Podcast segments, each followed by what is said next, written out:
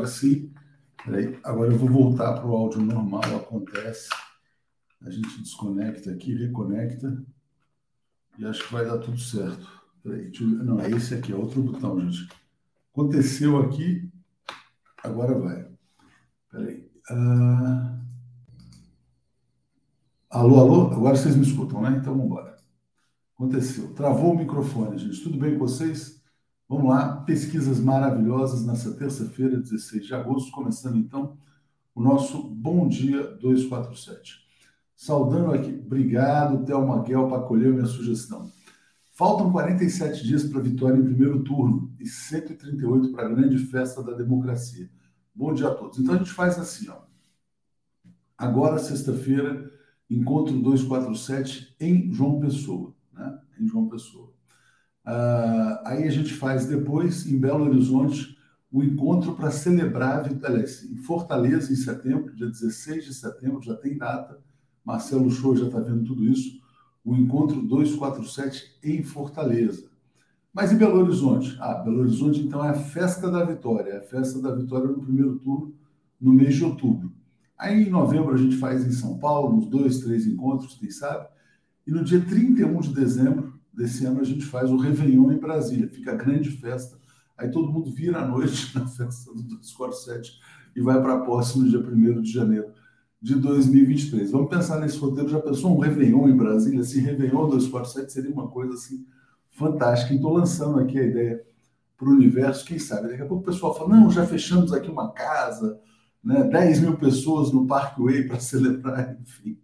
Vamos lá, faltam 47 dias para o primeiro turno das eleições. 138 para a grande festa da democracia. Bom dia a todos, né? É, então, seguindo aqui, muito obrigado aqui ao Afonso Henrique de Miranda. É, Júlio César Beraldi, como canta Léo Jaime, nada mudou, Lula lá, né? Você vai de carro para a escola e eu só vou a pé. Cantava essa música, porque eu só ia a pé, na verdade. É isso aí. Vamos lá, viva o Léo Jaime, meu xará. Gente boa, né, Léo Jaime? Vamos lá. Paulo Oliveira, Lula presidente 13, deputados federais 13, senadores 13, ou da base do governo Lula. É, pois é, tem que eleger uma grande base parlamentar para o governo Lula também. É, o engenheiro socialista não está no microfone certo? Será que eu não corrigi o microfone? Peraí. Tá no, ah, não, está no microfone errado. Agora está no microfone certo. Obrigado, engenheiro socialista. Obrigado, obrigado, obrigado. Tinha, o certo tinha desligado, aí a gente passou para o errado, agora a gente voltou para o microfone certo, né? É, assinem a Carta do Povo. Eu assinei a Carta do Povo também. O que, que é democracia para vocês, né? Então, aqui, ó, tá aqui, cartadopovo.com.br, grande iniciativa do meu amigo Eduardo Moreira e do André Janones, a quem eu entrevistei dias atrás também. Eu botei assim, ó, é, na minha opinião, tá? Mas também não deu tempo de refletir muito. Eu botei: democracia é paz social, trabalho e dignidade, né? Então, espero, espero que seja uma boa definição. Quem pudesse na carta do povo, vamos em frente, né? Ficou bem melhor o som, de fato, né? Porque eu estava no microfone do computador, que não era esse microfone aqui que estava só como decoração, né? Então é isso, gente. Pesquisa muito boa, tanto no plano federal, né? pesquisa IPEC, IPEC o ex-presidente Lula vence em primeiro turno com 51,7% dos votos válidos. É, em São Paulo, Haddad está com uma votação muito boa também, tem que ver se passa para o segundo turno contra o candidato bolsonarista ou contra o governador Rodrigo Garcia. A situação do Marcelo Freixo é muito boa no Rio de Janeiro também da Marília Arraes é espetacular, né? Então o cenário é bom para as forças progressistas também. Bom, vai ter uma aulinha de matemática aqui, tá? Hoje no Bom Dia 247 eu vou ensinar, brincadeira, tá? Eu vou ensinar para o Alex e para o pessoal como é que se calculam os votos válidos, que eles estavam fazendo confusão. É primeiro turno, não é primeiro turno, é primeiro turno, não é primeiro turno. Então, é muito simples, é primeiro turno, 51,7 dos votos válidos. É... Não, Beto Mafra, você estava transmitindo do banheiro? Não, era de um bunker. Isso aqui é um bunker, não é um escritório, viu, Beto? Mas aí, vamos em frente. Salve o jornalismo improvisado da TV 247, já diz aqui a nossa querida Evelina Antunes, né? Cadê o negocinho do Zé? Ah, onde está você, Zé Reinaldo? Achei. O comentário de Zé Reinaldo. Bom dia, Zé, tudo bem? Bom dia, Léo. Bom dia, comunidade. Tudo bem? A beleza da TV 247 é essa, né, Zé? A gente erra, se atrapalha, mas a gente traz informação de qualidade, né? Com certeza. E, é, como dizia o Rubem Braga, no fim dá tudo certo. Se não deu certo é porque não chegou no fim. E vamos exatamente, em frente. Exatamente, gostei. Se não deu certo, não chegou no fim ainda, exatamente. Bom dia, Zé Reinaldo. Manda um abraço para você, Fidel Castro, tá? Não sei se é reencarnado ou se é só uma homenagem, mas Fidel Castro manda aqui uma lembrança. Muito bem, obrigado. Zé, dia 16 de agosto. Então, no dia 16 de agosto, eu quero registrar aqui uma série de aniversários de morte de pessoas muito queridas em vários campos, pessoas ilustres. Então, vamos lá. 16 de agosto, em vários anos diferentes. No ano de 1900, essa de Queiroz, um dos maiores da língua portuguesa, os maiores escritores. 1977, Elvis Presley. 99, Carlos Cachaça, grande sambista. 2008, Dorival Caymmi, meu conterrâneo, um dos maiores compositores da MPB. 2016, Elke Maravilha, que foi também uma atriz muito importante. Enfim, registrar aqui a lembrança dessas pessoas que nos deixaram, mas nos legaram uma obra importante. Muito bem, fica a lembrança. Marcelo Matos, ó, já estamos com passagens e estadias compradas para a posse de Lula. Réveillon 247 em Brasília. Vamos bolar esse Réveillon 247, vai ser um fenômeno, uma coisa espetacular. Quem sabe? Quem sabe? Está aqui lançado. Zé, então vamos trazer as notícias internacionais, começando pelo Oriente Médio. É, vou botar aqui a notícia do Hamas. Né? Hamas pede formação de frente única contra Israel após ataque à Síria. Diga, Zé. Bom, o Hamas, que é um dos movimentos de resistência é, ali no Oriente Médio, representa o povo palestino principalmente, o setor que está é, concentrado na faixa de Gaza, está fazendo esse apelo em função dos ataques é, de Israel aos palestinos, o último ataque que fez à faixa de Gaza, é, e o ataque de ontem é, na Síria, que ele tomou como gancho para fazer essa proposta. Ele está propondo a união de todos os movimentos e os países árabes que se opõem à dominação de Israel é uma proposta, me parece interessante, que deveria ser considerada por todas as forças patrióticas e populares da região, inclusive aquelas com, com as quais o Hamas tem problemas de relacionamento por conta de orientação ideológica, mas que era importante considerar quais são os pontos é, de convergência para se formar realmente uma unidade popular em torno da luta contra o sionismo e contra é, os apetites expansionistas de Israel na região. Muito bem. Zé, e olha só, e houve alguma reação da Síria a esse ataque, não? Não, propriamente dita, militar não. É, não sei se eles estão aguardando algum, algum desdobramento, enfim, mas não houve. Até agora, do ponto de vista militar, não. Vamos lá. É, muito boa mensagem da Miriam. Bom dia, gente maravilhosa. Que alívio. Ufa, abaixo o pessimismo. Até eu estava um pouco pessimista, então peço desculpas aqui. Zé, olha só, então vamos lá. Exército chinês conduz novos exercícios em resposta às jogadas políticas dos Estados Unidos e de Taiwan. Explica para a gente a situação por lá. Bom, essa visita de uma delegação com cinco parlamentares, chefiados por é, um, senador democrata, é mais uma provocação dos Estados Unidos contra a China. É, a China tinha feito protestos enérgicos em relação à visita que tinha sido realizada pela Nancy Pelosi, e eles deveriam se conter, mas não, resolveram dobrar a aposta e continuar fazendo provocações à China, que já deixou claro que não está brincando, é, e o sinal disso é que ela resolveu retomar, é, não na mesma proporção, mas também em grande escala, exercícios militares no Estreito de Taiwan, e reafirma o princípio de que a China é una e essa China una envolve a parte continental e a parte insular, e ela não vai admitir a violação desse princípio e reitera que quer a unificação pacífica com Taiwan, mas pode ser levada a usar a força caso as forças externas principalmente das potências ocidentais, continuem a incitar o separatismo da província de Taiwan. Então,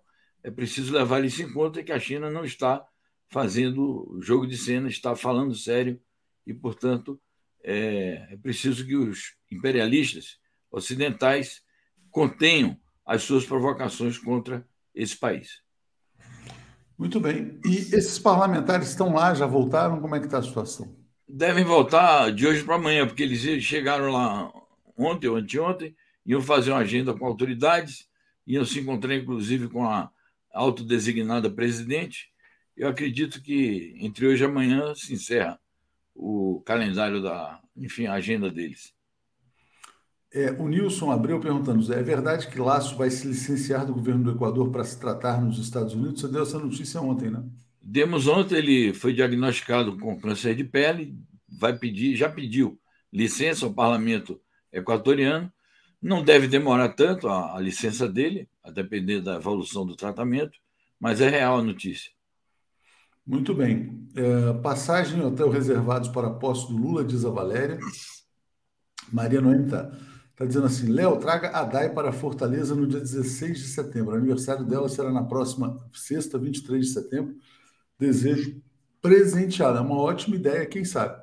Quem sabe a gente consegue organizar, né?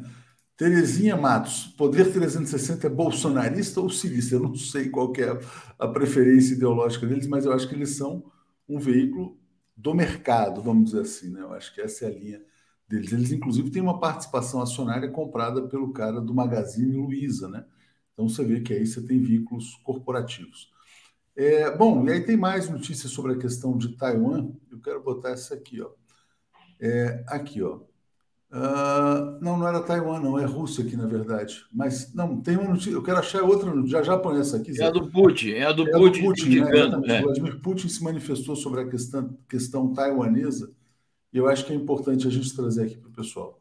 Vamos lá, Vladimir Putin disse que a visita de Pelosi a Taiwan foi uma aventura.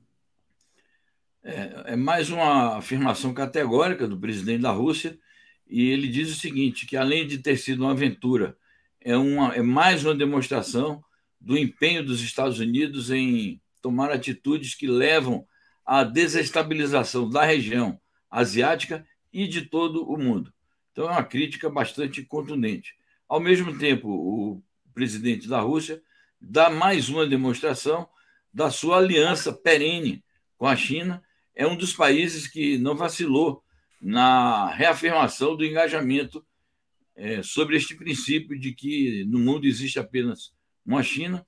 É mais uma demonstração também de confiança mútua com a China e de que é, a Rússia estabelece muitas fronteiras no seu relacionamento com os Estados Unidos e entre essas fronteiras não estão apenas aquelas relacionadas com o interesse nacional da Rússia, e sim também os interesses nacionais dos países amigos, entre outros, no caso aqui, a China.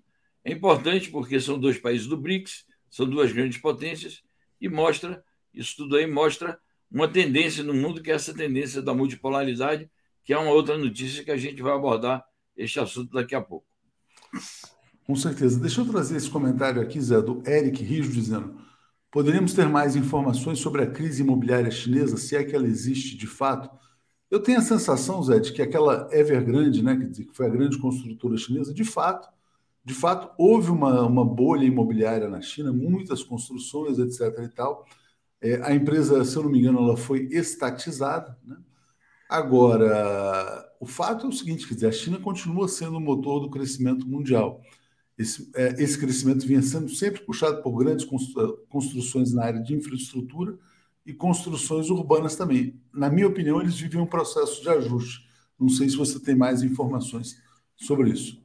É, as notícias que nós temos sobre o, a crise imobiliária, essa bolha a qual você se refere, são do ano passado, é, mas a, a, China tomou uma decisão de não é, estatizar a dívida, de não pagar a dívida, de se virem aí. Agora, eu não sei o, o epílogo, se eles realmente compraram a empresa, mas o fato é que a, a, as medidas econômicas e financeiras que a, a China tomou foram no sentido de estancar, então não se fala mais nisso. não sei se o nosso amigo aqui, o Eric, está se referindo a algum fato novo, a gente se compromete a pesquisar.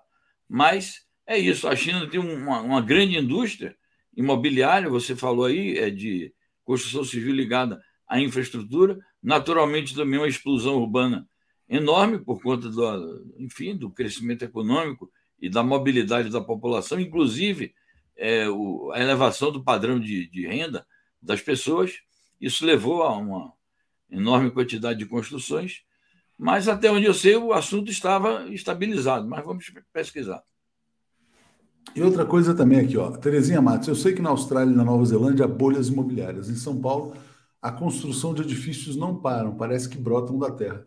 São Paulo tem um fenômeno interessante que são vários lançamentos é, em bairros relativamente nobres, né, de esses estúdios de 20 metros quadrados. Você quem está morando ali, você não vê ninguém morando, um monte de coisa sendo lançada, é uma, e imóveis muito caros. Né? Então, acho que tem uma, uma bolha imobiliária também na própria cidade de São Paulo.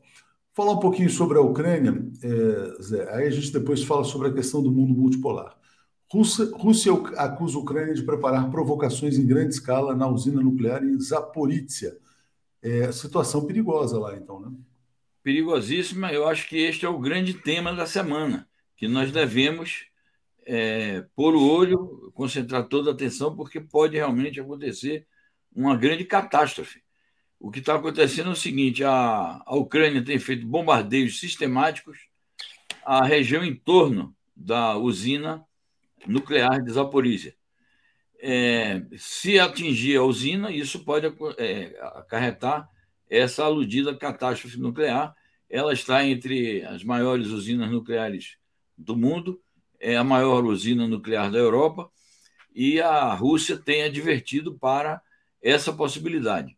Recentemente, o assunto foi objeto de discussão no Conselho de Segurança da ONU. O secretário-geral da ONU, o Antônio Guterres, pediu para a Agência Internacional de Energia Atômica enviar uma delegação para fiscalizar em loco a situação da usina. A Rússia está desaconselhando, é, porque disse que essa própria missão fiscalizadora da Agência Internacional de Energia Atômica pode ser alvo desse ataque. Ao mesmo tempo, é, as Nações Unidas estão pedindo à Rússia para desmilitarizar a região em torno. A Rússia se nega a fazê-lo, porque alega que a única forma que tem para conter esse possível ataque ou rechaçar esse possível ataque da Ucrânia seria manter as suas tropas ali. Então há uma grande, uma grande questão internacional envolvida, porque daí podem resultar é, a participação e a intervenção das demais potências. Os Estados Unidos, a União Europeia, a OTAN podem querer é, intervir de alguma maneira nessa questão. Então, vamos acompanhar com bastante atenção, porque daí pode resultar uma grande crise, mais uma, né, internacional envolvendo a questão ucraniana.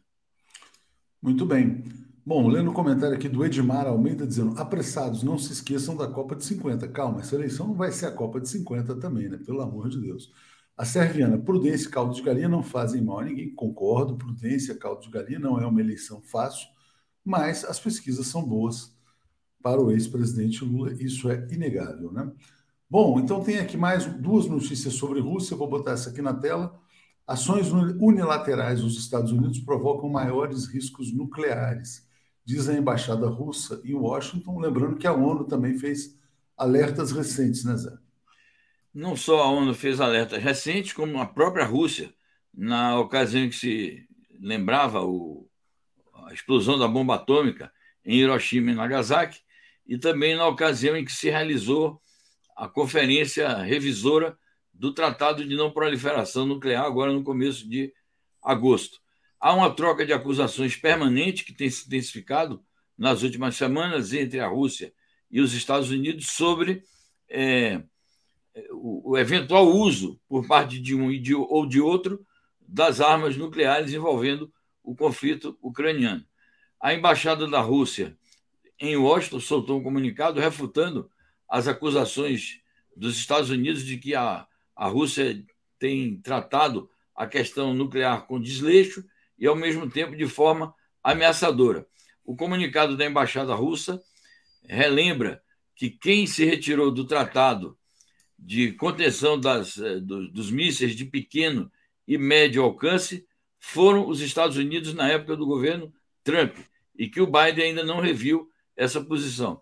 E também é, rechaça a acusação dizendo que foi a Rússia, a, os Estados Unidos também que se retiraram de um tratado chamado Tratado dos Céus Abertos, que se refere ao direito que cada uma superpotência tinha, sob determinadas regras, de fazer a fiscalização é, mútua dos respectivos espaços aéreos. Os Estados Unidos também se retiraram desse é, tratado.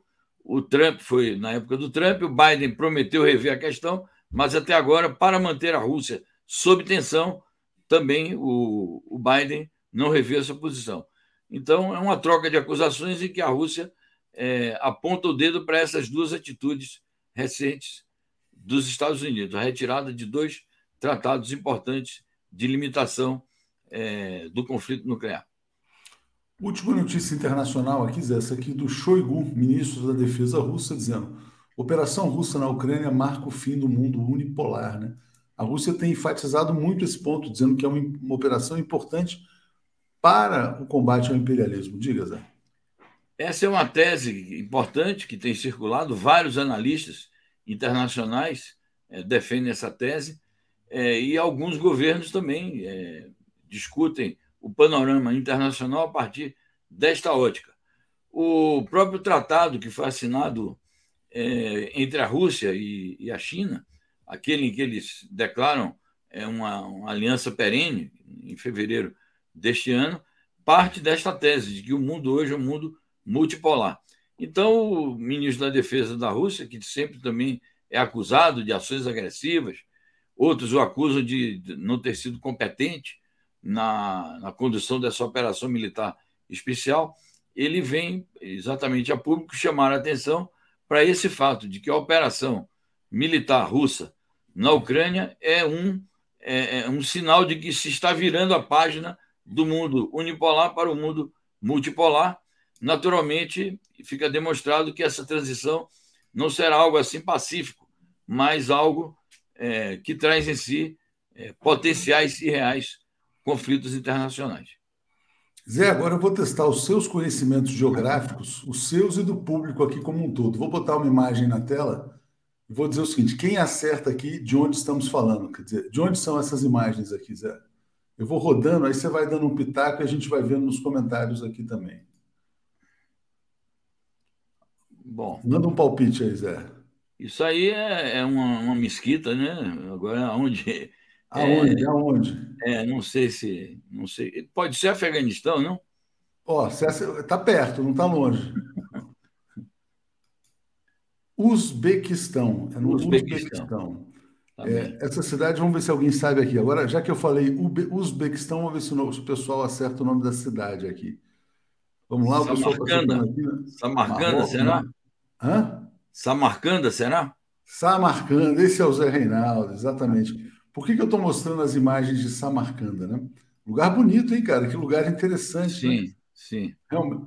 Dizem que lá é o palco das. Olha que legal, o palco das histórias das mil e uma noites, porque teremos na quinta-feira o Pepe Escobar direto de Samarcanda, né? Então o pessoal estava me cobrando muito: ah, cadê o Pepe? Cadê o Pepe? Cadê o Pepe? O Pepe está em Samarcanda, vê se pode. Então de lá que a gente vai. Ele fala que a conexão é muito precária, então anotem aí Anotem aí na quinta-feira, é, uma da tarde, é, e aí está previsto. Então está aqui, ó. A Sara Oliveira, já estive lá. Bárbara Ferreira Arena, lindíssimo, né? É, enfim, pertencia à antiga União Soviética, o pessoal lembrando, Paula Canhadas bem cuidada. E interessante porque a gente não vinha fazendo, porque ele está nessa viagem e essas cidades, é, é, o pessoal fala que Samarcanda tem uma posição muito importante no projeto da Rota da Seda. Né? Então, acho que ele está escrevendo sobre a Rota da Seda e foi para lá, que tem uma posição estratégica também. Né? A gente conhece pouco né, sobre esse pedaço da Ásia. Né? É isso. A Ásia Central realmente é, é um dos berços da civilização e é um, onde se concentra também um, a civilização muçulmana, uma parte importante dela, e vai ser muito interessante. Estou, digamos, já ansioso para escutar o que é que o nosso amigo Pepe vai mandar dizer lá direto de Samarcanda. E aqui, ó, eh, a Sara está dizendo: lindo, cidade mais antiga, uma das cidades mais antigas da humanidade, na Rota da Seda, né? Então, quinta-feira, espero que dê tudo certo, porque a conexão me falou que é bastante instável, mas vamos tentar gravar. Zé, agora, vamos fazer um balanço sobre as pesquisas, então, também. Você, você falou que é, não podemos desanimar, deixar o pessimismo contaminar, mas também sem excesso de euforia, né, Zé? Sim, sem excesso de euforia. A, a campanha eleitoral, efetivamente, aquela oficial, começa hoje. Tem uma bela declaração do Lula hoje pelo Twitter, que nós publicamos com destaque, a Gleisi também, uma convocação à mobilização do povo, à luta do povo, é um, um renascer da esperança, mas, de fato, a luta precisa ser travada a partir de agora, de maneira direta, vai haver uma confrontação, mas, de fato, a posição do Lula é uma posição muito boa e é consolidar isso e seguir adiante rumo à vitória com o pé no chão, sem sombra de dúvida, e sem renunciar a esses apelos de que o povo se mobilize e se mantenha vigilante para garantir a vitória. Exatamente. Mauro Sou, com a derrota no Afeganistão, o imperialismo perdeu o controle na Ásia Central. É isso. É... O Pedro Ayrton fala assim: olha, Léo, qual o significado das cores antes dos nomes dos inscritos e membros? Todo mundo que aparece verde aqui para a gente é membro do canal. Os que aparecem em preto são inscritos, não necessariamente membros, né? Mas podem ser assinantes do site também. Então é isso. E nada de salto alto, diz aqui o Max. Obrigado, Zé. Tudo de bom para você. É, Igualmente. Aqui com o Paulo e com o Alex. Seguimos juntos. Um abraço a todos. Tchau, tchau. Obrigado. Obrigado. Alex Sonic e Paulo Moreira Leite. Bom dia, Paulo Moreira Leite. Tudo bem? Tudo bem, bom dia. Bom dia. O Alex faltou, cara. Não acredito. É, pois é.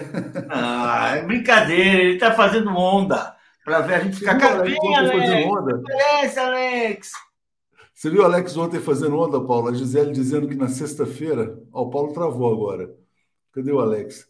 É... A Gisele dizendo assim, mas cadê o Paulo? Ou fui eu que travei aqui? Peraí, vamos ver. Não, aqui tá bem. É... Cadê? Paulo Moreira. E agora, hein? Agora o Paulo travou, o Alex travou também. Agora eu vou ter que ficar sozinho aqui com vocês. Perguntem aí. Então já já. Ah, agora o Paulo voltou. Voltei, é. Paulo, voltou, Paulo. Você viu o Alex ontem, cara? A Gisele dizendo: não, não, não sei o quê, sexta-feira vai ter evento em João Pessoa, né? Vocês vão ter que fazer o boa noite de manhã, boa, uh, o bom dia de manhã com o Léo, boa noite também, o Alex tirando sarro lá. Por isso que ele não está querendo aparecer aqui. Cadê o Alex, pô? Deixa eu trazer o Alex aqui. Ai, meu Deus do céu, não nos abandone. Oito, oito. Peraí, Paulo, sua conexão está estável, me conectar em outro computador, porque, pelo então, visto, está ruim. Então, já já você se reconecta. Vamos lá. Enquanto isso, ah, a gente vai aí. fazendo aqui. Vamos lá. Você vai se reconectar, é isso? Peraí, deixa eu ver aqui, ó. Ah, você está trocando a conexão, é isso? Isso. Enquanto isso, o Alex está chegando. Olha aí, olha aí, ó. Chegando, olha aí. Ó. Opa! Que isso? Eles começaram. São 7h28 agora. É, o, o Zé Reinaldo tinha duas notícias a menos, eu fiquei vendido aqui. o Alex, eu estava escutando você e a Gisele ontem, né? A Gisele falou: ah, não, sexta-feira, cara, vai ser o Léo no Boa Noite. Eu falei, pô, mas ele vai fazer bom dia e boa noite? É, a Gisele falou, vai ser, aí. Aí o Alex falou assim: é, pelo menos dá para descansar à tarde, né, Alex? Você descansar. Você descansar à tarde, porque trabalha de manhã, à noite, por isso. O pessoal, sabe que o pessoal começou a falar nos comentários? É. Vocês, aí a Gisele falou, ah, mas pelo menos vocês têm folga no fim de semana. É, aí o pessoal falou, não, não tem que ter folga no fim de semana para eles, não. É sábado, é sábado e domingo agora também. E Epa! Eles vão entrar no plantão eleitoral, né? Pelo o bicho está pegando. o Paulo, enquanto isso, está tentando se conectar. Olha só, é. gente, eu vou fazer aqui agora uma aula de matemática com vocês. Pedi até um PDF. É. Deixa eu pegar aqui o PDF do nosso. Tá aqui, ó. Eu vou compartilhar esse PDF aqui. Hum. De uma, porque ontem vocês estavam realmente, cara, atrapalhados ali com, com a questão da. Mas olha, tem, tem observações, aguarde. Tá, você vai fazer observações. Aguarde observações. Você calcula, tá, Alex? É aqui, ó. Vamos lá. Vamos lá, deixa eu tirar esse, esse comentário aqui. Uhum. Vamos lá. Regra de três básica. Lula tem 44% dos votos. Seus adversários têm 41. Problema matemático, tá? Então estão votando 44 mais 41, 85.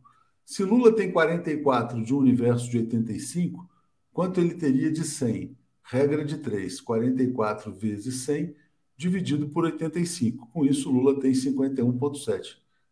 Capite? Mas olha, tem a seguinte observação, Léo. É, você olhando essa pesquisa, você vai ver que só cinco candidatos pontuam, e no total são 11. Então, tem seis candidatos com pontuação zero. Emael, tudo bem. É, se você olhar a eleição de 2018, esses pequenos candidatos, cada um, um tem 1,2, outro tem 1,3, você entendeu? Então, essa pesquisa, você tem toda razão com essa conta. Porém, é, é, é Sônia, é, Sônia Tronic é do um partido enorme. É improvável que ela fique com 0%. Sabe? É, é, Daniel, é, o Dávila, do Novo, está com zero aqui nessa pesquisa. É improvável que, na, sabe? Então, você é, tem toda razão quanto a esse cálculo. o cara do Partido Novo, né? Mas você tem que observar isso. Pega, pega o resultado de 2018, você vai ver. Cabo Daciolo, tanto, aí vai somando, vai somando. Não, claro, tem vários. O, vários o Bolsonaro teve, teve 46 e não ganhou, entendeu? Por causa disso. Mas eu, eu, eu pode ser ontem. que tenha 44 dos votos e os adversários tenham 41,5, 41,6 e ele tenha menos Não, é, são, são cinco que pontuaram zero nessa pesquisa. Sabe, tem o PCB, que sempre pontua, tem a Sônia Tronic do União Brasil, tem o, o Felipe do, do Novo. Então, sabe, é, é, você tem toda razão nessa conta. Agora, é, tem que observar que esse, essa pontuação zero para um partido como União Brasil é, é, é, improvável. Você tem toda razão que nessa pesquisa se pode aferir que Lula ganha no primeiro turno. Porém, tem que levar em conta esses números também. Vamos lá, Paulo, você era bom aluno em matemática? Eu era muito bom de lógica. Eu não, eu não sabia, eu entendia matemática porque eu sou bom de lógica. Então, eu achei, por exemplo, essa sua conta muito boa. Eu achei, quando você escreveu aqui, eu falei, não, peraí, agora cair assim. Faz essa conta e vê o que dá. Então, o que é interessante, eu acho, Alex, é o seguinte: claro que até o primeiro turno ah, a coisa pode ser diferente. Ok, ok, até 2 de outubro. Mas dos, dos números que, está, que tem hoje, vou dizer assim, uh, o que está dando é primeiro turno. A gente não precisa nem achar que vai dar. É, eu sou cauteloso, porque o primeiro turno é muito difícil, ainda mais uma circunstância como essa, com todo esse negócio. Agora, por incrível que pareça, isso é importante para as pessoas que estão mobilizadas na campanha, que estão procurando votos, que enfrentaram grandes pressões contrárias, grandes a campanha de difamação que Lula enfrentou todo esse período, tudo isso, mostra que ele pode levar em primeiro turno. Isso é muito importante. Isso, assim, mostra para as pessoas que esse, esse candidato é um candidato absolutamente viável, é o favorito. Isso é importante. Isso vai, vai fazer a gente ganhar? Não, não vai. Mas politicamente é importante, porque está aí, é matemática. Quando eu vi a equação que o Atushi mandou, não sei se é dele, se ele tem algum passado de engenheiro, de matemático, onde ele achou isso, mas é perfeito. É assim que eu fazia quando eu estava no ginásio e sabia fazer essas coisas. Pô. Não, é porque eu vi que ontem estava gerando uma confusão. Depois a gente vê essa questão das pesquisas, você pega o Lula e pega todo o resto. Se o Lula tiver mais que o resto inteiro, é primeiro turno. É só você é fazer isso. a proporção. Deixa eu só colocar aqui o vídeo, porque oficialmente está começando a campanha. E tem um comentário pertinente aqui, ó, da, do Esperançar Novos Mundos. A Tuxa, em vez de discutir os números da pesquisa, será melhor como ampliar a votação do PT. A gente vai falar sobre isso. Silvia Palaia chegando como assinante. Deixa eu rodar aqui uma mensagem do ex-presidente Lula, rapidamente aqui para a gente. Vamos ver o que ele está dizendo. Minhas amigas e meus amigos, começou oficialmente a campanha eleitoral.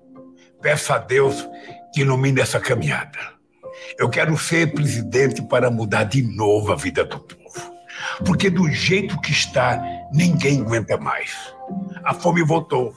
A inflação está assustando as famílias e o salário mínimo mal dá para uma cesta básica.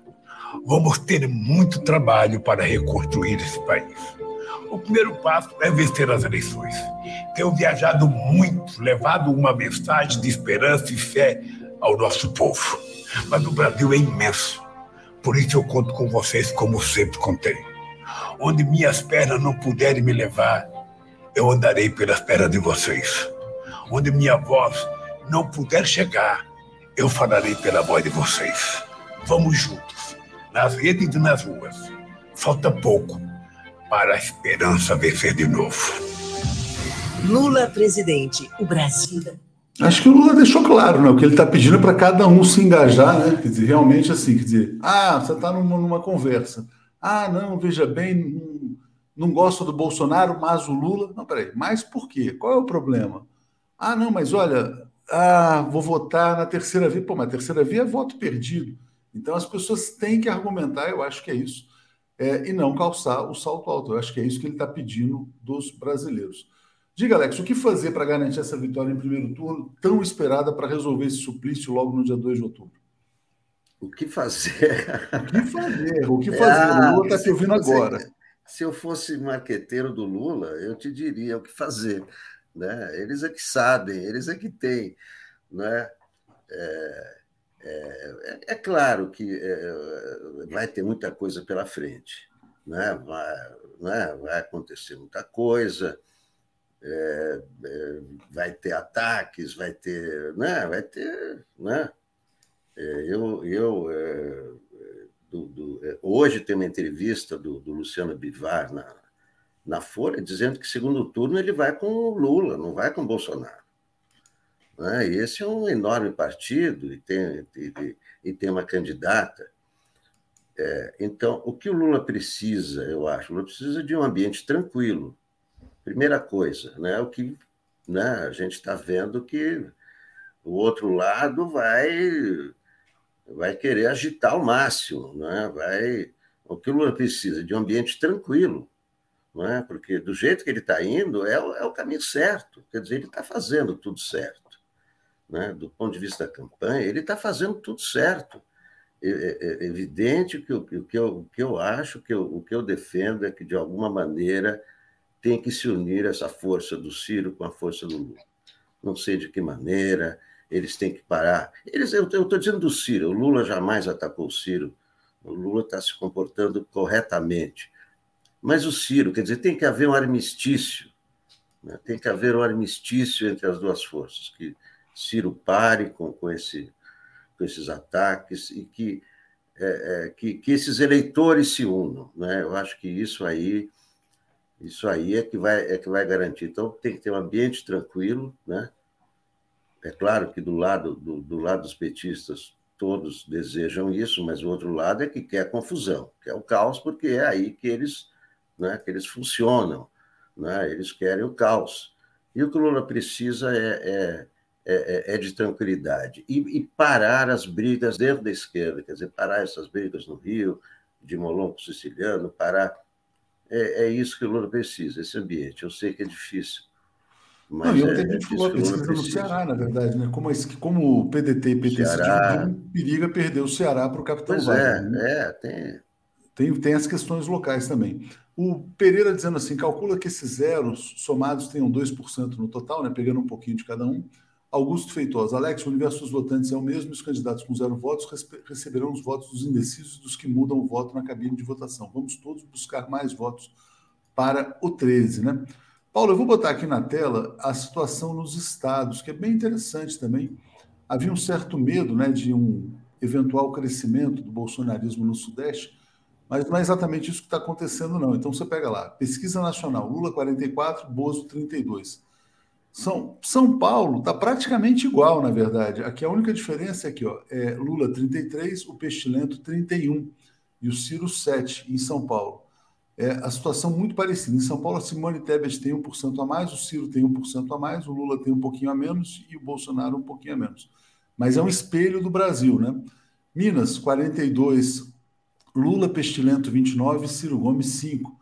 É, Rio, o Pestilento tem um pouquinho mais, está 41 a 37. Rio Grande do Sul, o Lula vence no Rio Grande do Sul por 40 a 35. O Lula dá um baile, né? tem mais de 60 em Pernambuco contra 22 do, do Pestilento.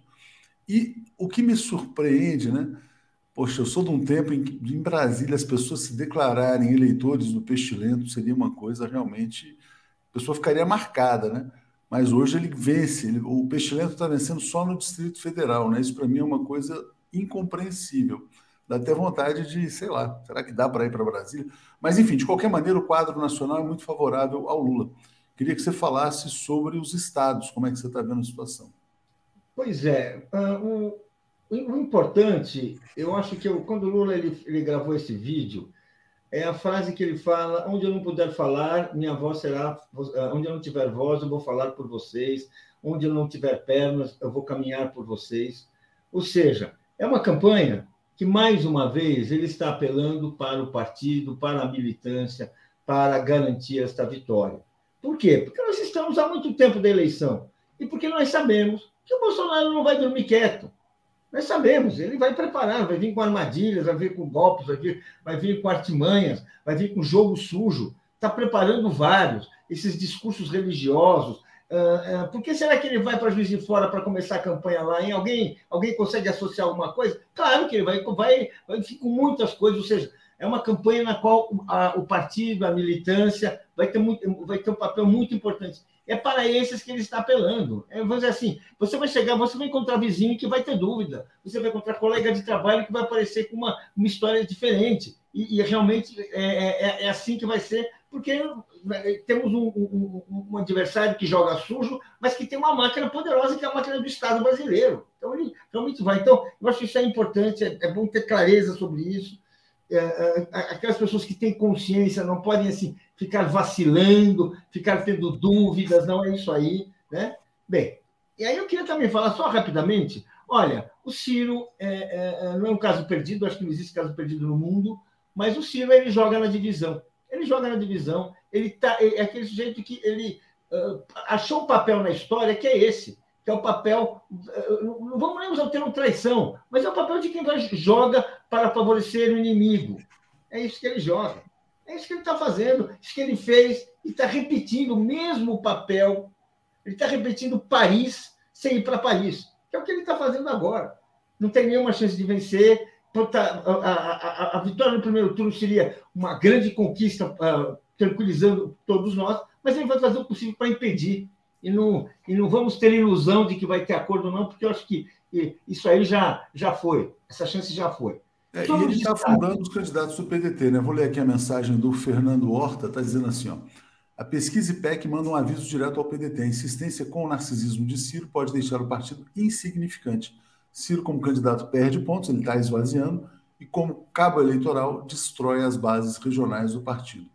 É o último aviso das pesquisas, que o PDT ouça, né?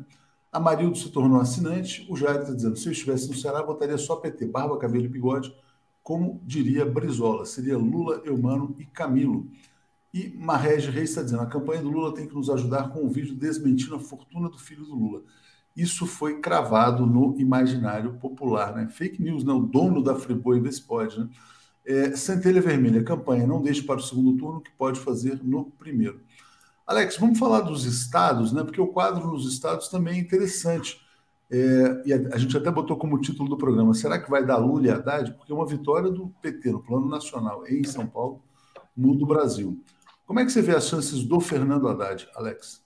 Não, né, a, a, a situação do Fernando Haddad é muito boa, porém, 39% ou vão anular ou não decidiram ainda. Né? Então, isso é muito maior do que a pontuação do Haddad. Né? A, a, a, do mesmo modo que os números para a presidência você percebe que estão mais consolidados, que estão lá em cima, não tem mais muito indeciso e muito nulo.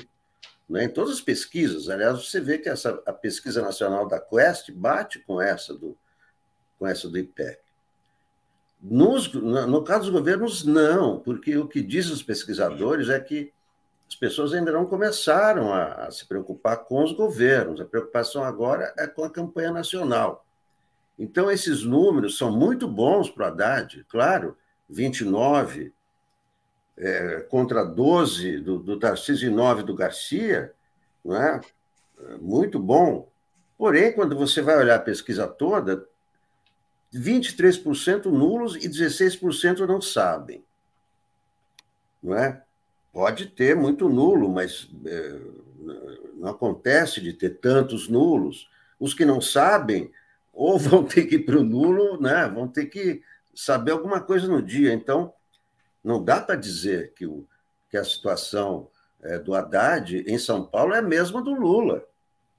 Não é, porque na, na, na, campanha nacional você não tem esse, esse número de indecisos, esse número de nulos, já está consolidada, está cristalizada a situação. Em São Paulo, podemos dizer que o Haddad está muito bem, está bem à frente, né? mas temos que lembrar o seguinte: é, diz, diz o Mauro Paulino, que foi da Datafolha, que o interior é que decide. O Haddad está muito bem na capital, muito bem no ABC, mas tem muito mais votos no interior do que na capital. São, são 19 contra 14 milhões. Então, Eu acho que tem um potencial de dá para dizer que ele. Né, Lula, sim, Lula está muito próximo, né, está mais próximo do que, do que o Haddad devido a esse né, 39% que ainda podem né? não sabe para onde podem ir. Mas Eu diria, pesquisa... Alex, que, aqui, ó, pegando esse comentário do Wesley Dourado, que o Haddad tem que se colar ao máximo ao ex-presidente Lula, inclusive como fez ontem, né, nesse evento na Universidade de São Paulo, belíssimo, gigantesco. Por quê? Porque, como a gente mostrou na tabela anterior, o Lula tem 43% em São Paulo, o Haddad tem 29%. Se o Haddad tem 29% e o Lula tem 43%, tem algo errado, e ainda tem o Alckmin. Então, a campanha tem que explorar a ligação do Haddad com, a, com o Lula, com o Alckmin, para tentar pelo menos chegar aos 40%. Diga, Paulo. Não, eu acho exatamente. Tem uma, tem uma coisa que eu acho uh, que, que me espanta. Eu acho que o Haddad está bem em São Paulo. Ele está liderando, não é qualquer coisa, 29 a 12. Não é? Ele tem o apoio do Lula, que o Lula é, tem força em São Paulo, e vamos dizer assim, e, e tem o fator Alckmin que nós acreditamos que, em termos de votos, vai trazer votos para ele. E vai trazer votos exatamente nesse ponto que é o interior, no qual o Alckmin, vamos dizer assim, é, do ponto de vista da sua história política, é muito maior no interior de São Paulo do que na capital de São Paulo. Então, vamos dizer assim, eu acho que, vamos dizer assim, é um, ninguém, eleição não se ganha na véspera, a gente sabe, podem ter surpresas, a gente sabe, uh, mas, vamos dizer assim, eu acho que São Paulo é, é vamos dizer assim, é um, é um, eu acho que é um dos pontos altos da campanha do, do, do PT hoje. O que eu estou achando curioso, e aí eu queria colocar isso, é que nos outros estados, assim, a gente pega Minas Gerais, uh, o, o, o Zema e o Calil, bem, tem um acordo, né? O Zema e o Calil, 40 a 22. Daí Rio de Janeiro é o Castro e o Freixo. Pernambuco é Marília uh, com 33 e os outros com 10. Rio Grande do Sul é o Leite com 32, o Únicos com 19, e o candidato do PT é, bem atrás. No uh, Distrito Federal, uh, uma situação semelhante. Eu estou achando, eu não sei se vocês acham isso, se eu estou assim, eu queria realmente colocar que há assim uma. Uh, é, é, meio assim, uma campanha que tem um grande, um grande candidato presidencial, que é o Lula, total, mas a, a, as, as pernas nos estados me parecem um pouco frágeis. Eu não sei o que vocês acham, não sei se vocês veem, como tem conversado sobre, me parece um pouco frágil, mas só assim, esse dado me preocupa. Esse dado, opa, tem alguma coisa aí que está preocupando. Eu acho que tem uma questão, vou passar para o Alex para falar dos estados de maneira geral, né? Eu acho que o eleitor, de fato, separa realidades locais de coisas nacionais, né? Então, por exemplo, vamos pegar Minas Gerais. Minas Gerais, a Alzema está em primeiro, o Calil está lá embaixo. A administração do Zema, gostem ou não, ela tem um nível de aprovação relativamente alto né? Então, eu acho que aí a coisa pega. Pernambuco. Pernambuco, a administração local tem um ciclo lá que está se esgotando, já são 16 anos no PSB. A Marília, que não pôde ser candidata pelo PT, está indo muito bem. Então, eu acho que o eleitor está separando, vamos dizer assim, o estadual do nacional. É, no Rio de Janeiro, o Cláudio Castro, lá com o dinheiro da SEDAI, pagou salário, fez acordo com o prefeito, uh, tem acordo com as igrejas, são coisas, eu vejo mais ou menos nessa linha da separação. Mas passo para você, Alex, para você refletir sobre os estados, já deixando São Paulo de lado, que a gente já mencionou. É o seguinte: é, tem os estados, quando tem reeleição, é muito difícil desbancar o cara. O Rio Grande do Sul, a reeleição. Eduardo Leite, o cara tem a máquina na mão, ele deu uma saidinha, mas né, tá lá, deixou lá o, o vice dele. Então, é, é, é, a força do, do governo é muito grande quando é uma reeleição. Você pega Rio Grande do Sul, é difícil derrotar o Eduardo Leite. Você pega o Paraná, vai ser difícil derrotar o Ratinho. Reeleição. Não é nem que o cara é Bolsonaro ou não, mas é reeleição. Rio de Janeiro é, é meio reeleição e tal. Mas você vê que no Rio de Janeiro a situação é a mesma de São Paulo. 39% também não sabem em quem vão votar. É a mesma situação de São Paulo. Né? É...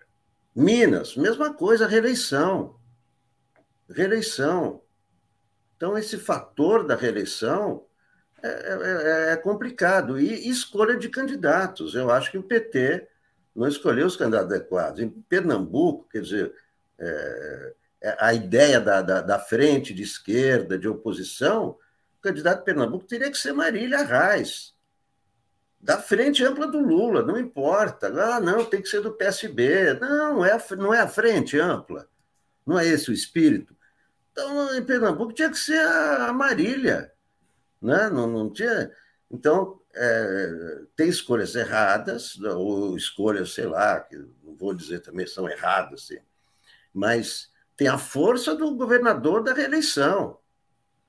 Porque é, é, é o, o, governador é eleito pelos prefeitos. Você pega é, em, em São Paulo, são 645 municípios. 400 tem prefeitos do lado conservador. Rio Grande do Sul, mesma coisa. Rio de Janeiro, mesma coisa. Então, é isso que tem que verificar. Não é o Lula que vai puxar todo mundo para. Não é? Não é o Lula. Ah, o Lula vai eleger o Calil, o Lula vai eleger o Edgar Preto, o Lula vai eleger o Danilo Cabral. Não. Tem a questão local. Quem, a, a, porque, veja só, se você for olhar o mapa das prefeituras, é, em São Paulo, o, o PT tem três prefeituras só no estado. São grandes, Diadema, um milhão.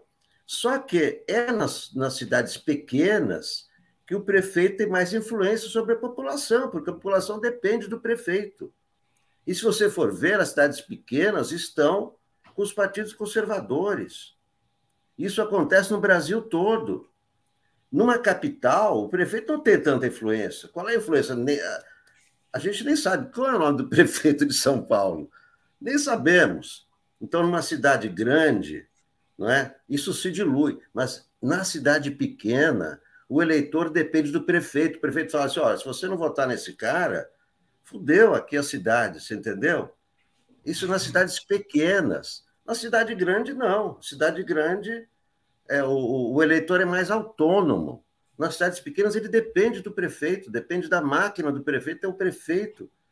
Tem muita influência. É isso aí.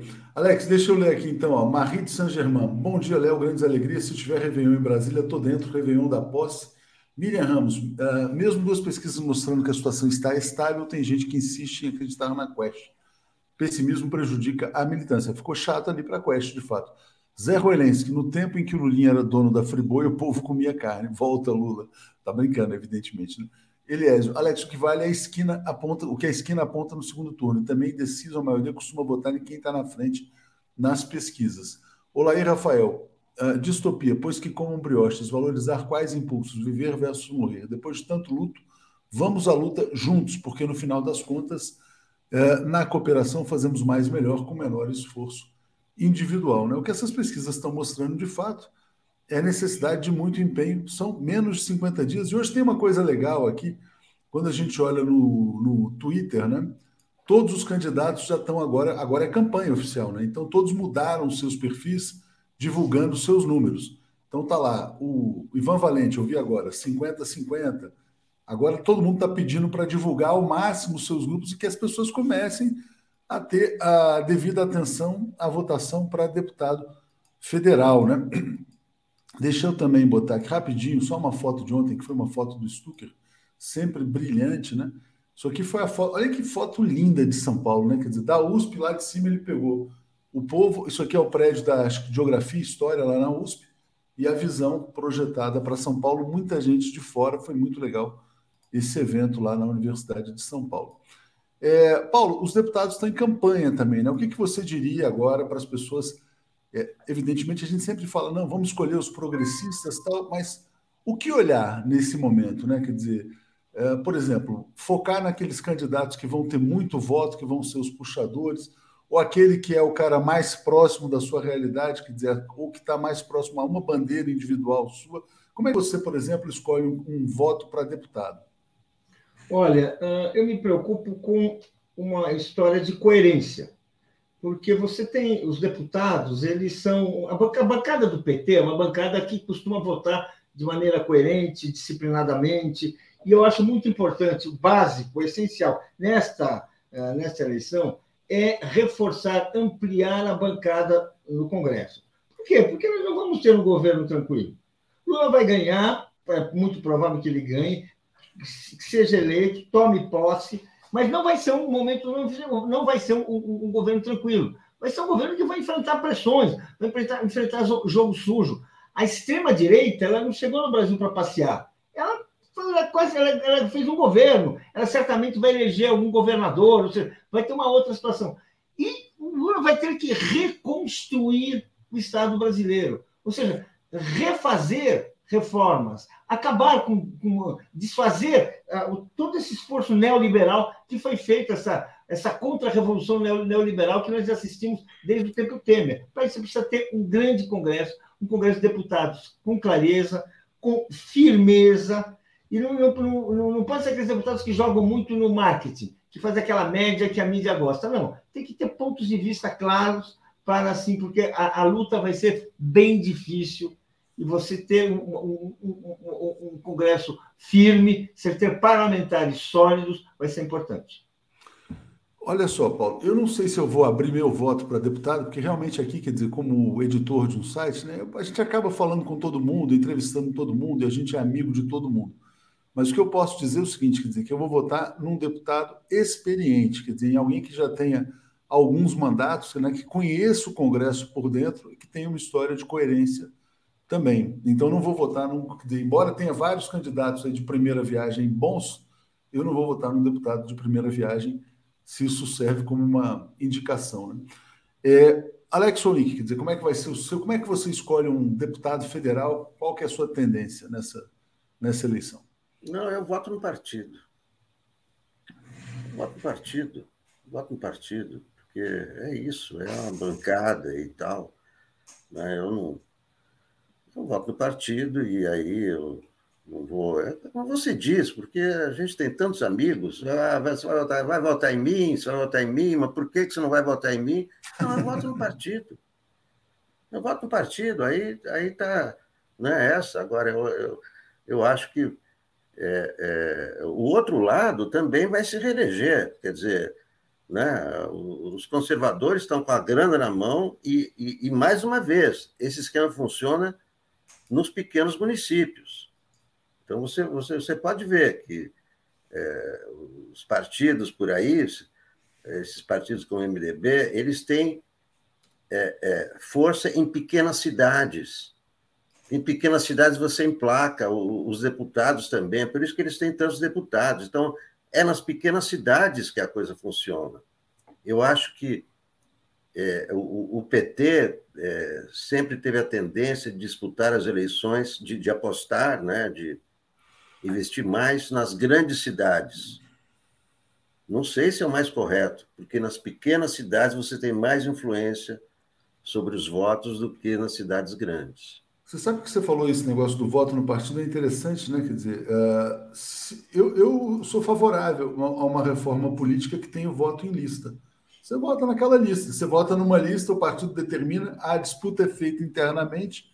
Os partidos, não, esse cara aqui é voltado para a saúde, esse aqui é voltado para a comunicação, o outro é voltado, voltado para tal coisa. É. Seria melhor, né? Porque aí você teria partidos mais fortes claro. e menos tiriricas né, na, na eleição. É, porque, porque o majoritário é diferente. Majoritário, sim, você precisa ter um cara assim, assado, com perfil. Mas deputado, o que vale é a bancada, tem que valorizar os partidos. Exatamente. A força tem que ser dos partidos. Exatamente. Tem muita gente boa.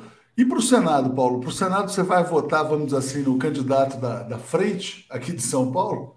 Eu tenho uma certa dificuldade, já falei sobre isso, mas tudo bem. Por quê? Quem é o, quem é o candidato da frente? É o Márcio França, né? Eita, eita. é o França, eita, mas do outro lado você tem Janaína Pascoal. Esse é complicado. É, Esse é complicado. Marcos Pontes. É, não, não, eu, eu não votaria nem no Marcos Pontes, nem, na, nem no Pois é, então, a disputa está entre esses três aí, né? Não, tem mais, tem mais. Não, a disputa tem aí, tem o Aldo Rebelo com dois. É, não é falando dessa vez é só um ainda por cima, né? Essa é. vez é só um, né? Bem, não, esse tem que ser França, não tem, não tem como. Não, é, eu, eu, sinceramente, você vai anular? Não vai. Bom, eu eu aí, acho, eu acho triste ver, ver um cara com a qualidade do Aldo Rebelo excluído da, do cardápio, assim, vamos dizer assim. Pois do, é, então, não, claro, seria o Aldo Rebelo seria muito melhor, só que uh, ele está lá embaixo. Você acha que o excluiu também? Eu também acho ele um cara de grande qualidade, mas eu acho que de repente ele foi para um caminho que ele acabou se perdendo é. ali, não sei. Ele pois é, é. umas coisas que você fala, opa! O pessoal está vendo, é o Atuche Aldo mesmo, né? Esse cara não vai com é isso aí. Gente, obrigado a vocês. Vamos seguir aqui então. Vamos. Valeu. Um abraço.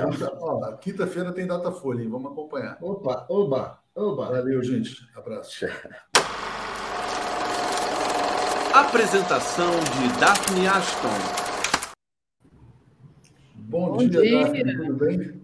Bom dia, Léo. Bom dia, Marcelo. Bom dia, comunidade. Bom, Marcelo está na dia, floresta. Léo. Bom dia, Léo. Bom dia. É, eu estou aqui hospedado na casa de Luiz Nassif, em São Paulo, pegando aqui o jardim da casa dele e que me lindo. usufruindo disso. E é, né? Sempre que a gente pode, né? Que legal. Vamos nos ver, né, Marcelo? Vamos, vamos nos ver, claro. Vim aqui para ver os amigos, para conversar muito. Fazer, conversar com fontes, conversar com os amigos. Daphne, seu Agora... está cada vez mais legal, muito bonito aí, é, bem iluminado. Eu vou te sugerir agora, depois, o Nicolas voltou de férias, falar com o Nicolas, para ele te passar umas imagens, porque isso aí vai dar um, dá para você fazer qualquer fundo aí com esse cenário. Então, realmente, está muito legal. Sim, quando eu quiser ter uma floresta também, eu falo com o mágico Nicolas e teremos uma floresta. Não, vai ficar muito bom, vai ficar muito bom. Daphne, não, eu só lamento, Daphne, eu só lamento que eu não estou inaugurando hoje vai ficar para a próxima terça-feira, aquele cartaz que eu ganhei de aniversário para botar no fundo da. É. No fundo da minha, das minhas apresentações. Eu ganhei um belo cartaz de um, de um amigo novo que a gente fez aí, com os dizeres do meu blog, Marcelo Auler. Eu vou inaugurar na próxima terça-feira, ou é. antes. Daphne, me conta aí, você, tá, você gostou das pesquisas para os estados, pesquisa nacional, essa pesquisa do IPEC, do IPEC? Parece que assim, consolidou, né? Freixo, Cláudio Castro mesmo. E é, a gente vai falar mesmo. do Rio, vou falar do Rio com o Marcelo e vou falar com o Joaquim também. É, mas eu, o que eu gostei mais foi do Lula, né? Eu estava meio. Semana passada a gente estava numa onda mais pessimista, né, Léo? Então, ontem deu para dar uma respirada. Não vamos andar de salto alto, mas deu para dar uma respirada. A gente estava andava bem preocupado assim com, como diz a Tereza, o jacaré com a boca fechando. E aí o jacaré volta a abrir a boca, a gente fica mais satisfeito. Não, e se, e se fechar a semana com data folha confirmando esse PEC, eu acho que a campanha começa muito bem, né, para o ex-presidente Lula. Marcelo, a sua impressão inicial foi por aí também? A minha impressão inicial, Léo, eu já tinha dito isso antes. Nós vamos ter ter nervos de aço e sangue frio. Esses próximos 55, 56 dias, eu já não fiz as contas mais de quanto falta, vai ser de sobe e desce, muito disse que me disse, muita fake news. Está aí a história de que Lula vai fechar as igrejas, sendo espalhada por aí. Nós temos que ter sangue frio e nervo de aço eu acho que o caminho está dado. É claro, nós não vamos botar salto alto, não vamos dizer que já ganhamos, tem que consolidar, tem que evitar a violência na política. E aí, ontem, a seu pedido, graças a você que você me deu essa tarefa ótima, eu participei lá da, do lançamento da Rede da Legalidade, com diversas rádios comunitárias transmitindo ao mesmo tempo, para a gente fazer uma campanha, primeiro contra o golpe. Mas hoje a possibilidade do golpe está mais afastada, a gente já não fala tanto. Mas tem que fazer a campanha pela, pela paz na campanha eleitoral. Não é possível a gente conviver com o que aconteceu hoje, do Lula ter que suspender a visita a uma fábrica porque não deu tempo da Polícia Federal preparar o terreno de segurança para ele. Onde isso aconteceu na vida? Desde 78, o Lula visita a fábrica. Desde 89, ele ficou famoso por, quando foi candidato a presidente nunca foi proibido de visitar uma fábrica de. uma fábrica qualquer, não seja só de carro, não precisa ser de carro. Por questão de segurança. Isto é um termômetro do problema que nós temos atualmente e está passando batido. Ninguém está falando, as pessoas estão. Não, é normal. Não é normal. Não era necessário montar esquema de polícia de segurança para nenhum candidato fazer campanha na porta de qualquer lugar que fosse ou na rua. E aí você viu que no encontro do Lula no Rio de Janeiro, que eu e a Daphne fizeram todo um alambrado na Cinelândia. A Cinelândia nunca viveu com alambrados. E ainda assim jogaram um artefato lá, uma bomba caseira. Então nós temos que ter muito sangue frio, muito nervo de aço, porque vai ter provocação. Eles estão sentindo que, mesmo com auxílios emergenciais, vale táxi, vale motorista de ônibus, vale o que for, não estão conseguindo reverter uma tendência. É, os, tempos, e... os tempos mudaram, Marcelo. A segurança é essencial, né? Porque realmente, assim, que de todas as esperanças do povo brasileiro depositadas em uma pessoa, né? Que pode. E os tempos mudaram, Léo, porque nós, nesses últimos três anos e meio, nós, e eu estou falando nós, nós mesmos, da oposição, nós jornalistas e as instituições, nada fizemos contra a distribuição de armas que o Bolsonaro promoveu. Não, Achamos normal. né? É, a gente falou, a gente falou, mas as instituições não impediram. Não. Tem um pedido no TSE que suspendam os portes de armas nos dias das eleições, para que esse pessoal desse clube de tiro não, não usem arma. Não sei se vai valer a pena ou não, porque quem é que vai fiscalizar isso? Polícia Militar? Mas é isso, gente. Deixa eu dar um bom dia para vocês vai aqui, seguir em frente. Obrigado, Daphne. Obrigado, Marcelo. Valeu. Um abraço. Valeu. É, Marcelo, deixa eu responder aqui a Mercedes, que perguntou se eu mudei de domicílio eleitoral. Na verdade, eu nunca mudei, eu só mudei que eu votava em Montreal, né? Porque eu morava no Canadá, e quando eu voltei para o Brasil, eu mudei para o Rio. Eu nunca votei em Alagoas, eu sempre voltava para o Rio para votar aqui, por achar que não conhecia a política lá, é, não estava habituada e que não ia morar lá por muito tempo, então sempre voltei aqui. Então nem precisei, é, sempre votei aqui, sempre acompanhei a política do Rio. Deixa eu agradecer antes da gente falar um pouco né, dessa pesquisa do Rio também, da pesquisa IPEC, como é que está aqui a política. A Solange Mota, que diz: o país e o povo clamam Lula urgente, sempre 13. A Graça pergunta se a gente viu as condições de violência no Amazonas e sugere aqui para a gente chamar a voz do Norte, Marilene Correa. Isaac Gama, meu candidato a senador é o professor Tito, do PCB. Portal Fio do Tempo, que é o nosso amigo Lúcio Massaferri. Que bom que você gostou do cartaz, Auler, um abraço. O Luiz Alberto Hussein, que só, se só elegermos os antigos, seremos então é, ainda minoria. Então, obrigada aqui a todo mundo que colaborou pedir para o pessoal deixar o like e compartilhar essa live. Bom, vamos lá, né, Marcelo? A gente tem aí a pesquisa IPEC para o Rio de Janeiro. Ontem é, saiu Cláudio Castro, tem 21% no primeiro turno, junto com o Freixo com 17%. Né? Então, tecnicamente, eles estão empatados, né? com a margem de erro é de 3 pontos. O Freixo poderia, por exemplo, ter 20, né? E o Cláudio Castro 18. Queria que você falasse um pouco disso, são boas notícias. É, finalmente, né? Então, como é que você está vendo essa corrida aí? O que me assusta, Daphne, é que nessa pesquisa o inominável Wilson Witzel, que foi empichado por unanimidade pela Assembleia Legislativa. E olha que a Assembleia Legislativa do Rio de Janeiro não é um exemplo de Assembleia democrática, limpa, bonitinha, não. Todos os deputados o empicharam. Ele está, teoricamente, impedido de ser eleito. Está brigando na justiça para ver se vai. Ainda anos, assim, né? ele tem 4%. É. Ainda assim, 4% de intenção de votos em Wilson Witzel. Como é que pode isso? Onde estão? Onde, que cabeça é essa Marcelo, dos eleitores? O mais interessante é que o Fala. Witzel ele foi meteórico, né? Ele entrou e saiu, foi empichado. Ele não, não foi até o fim. Então, assim, e ele dois anos, um dois anos. Desconhecido. Ele era um nome desconhecido. A gente chamava. Entrou na onda de... bolsonarista. Exato. Entrou na onda é bolsonarista. Entrou né? naquele negócio do novo na política. Com ele veio o Cláudio Castro, que está envolvido num baita esquema de distribuição de dinheiro para cabos eleitorais, como o Rubem Berta no UOL denunciou. E que até agora ele não se explicou.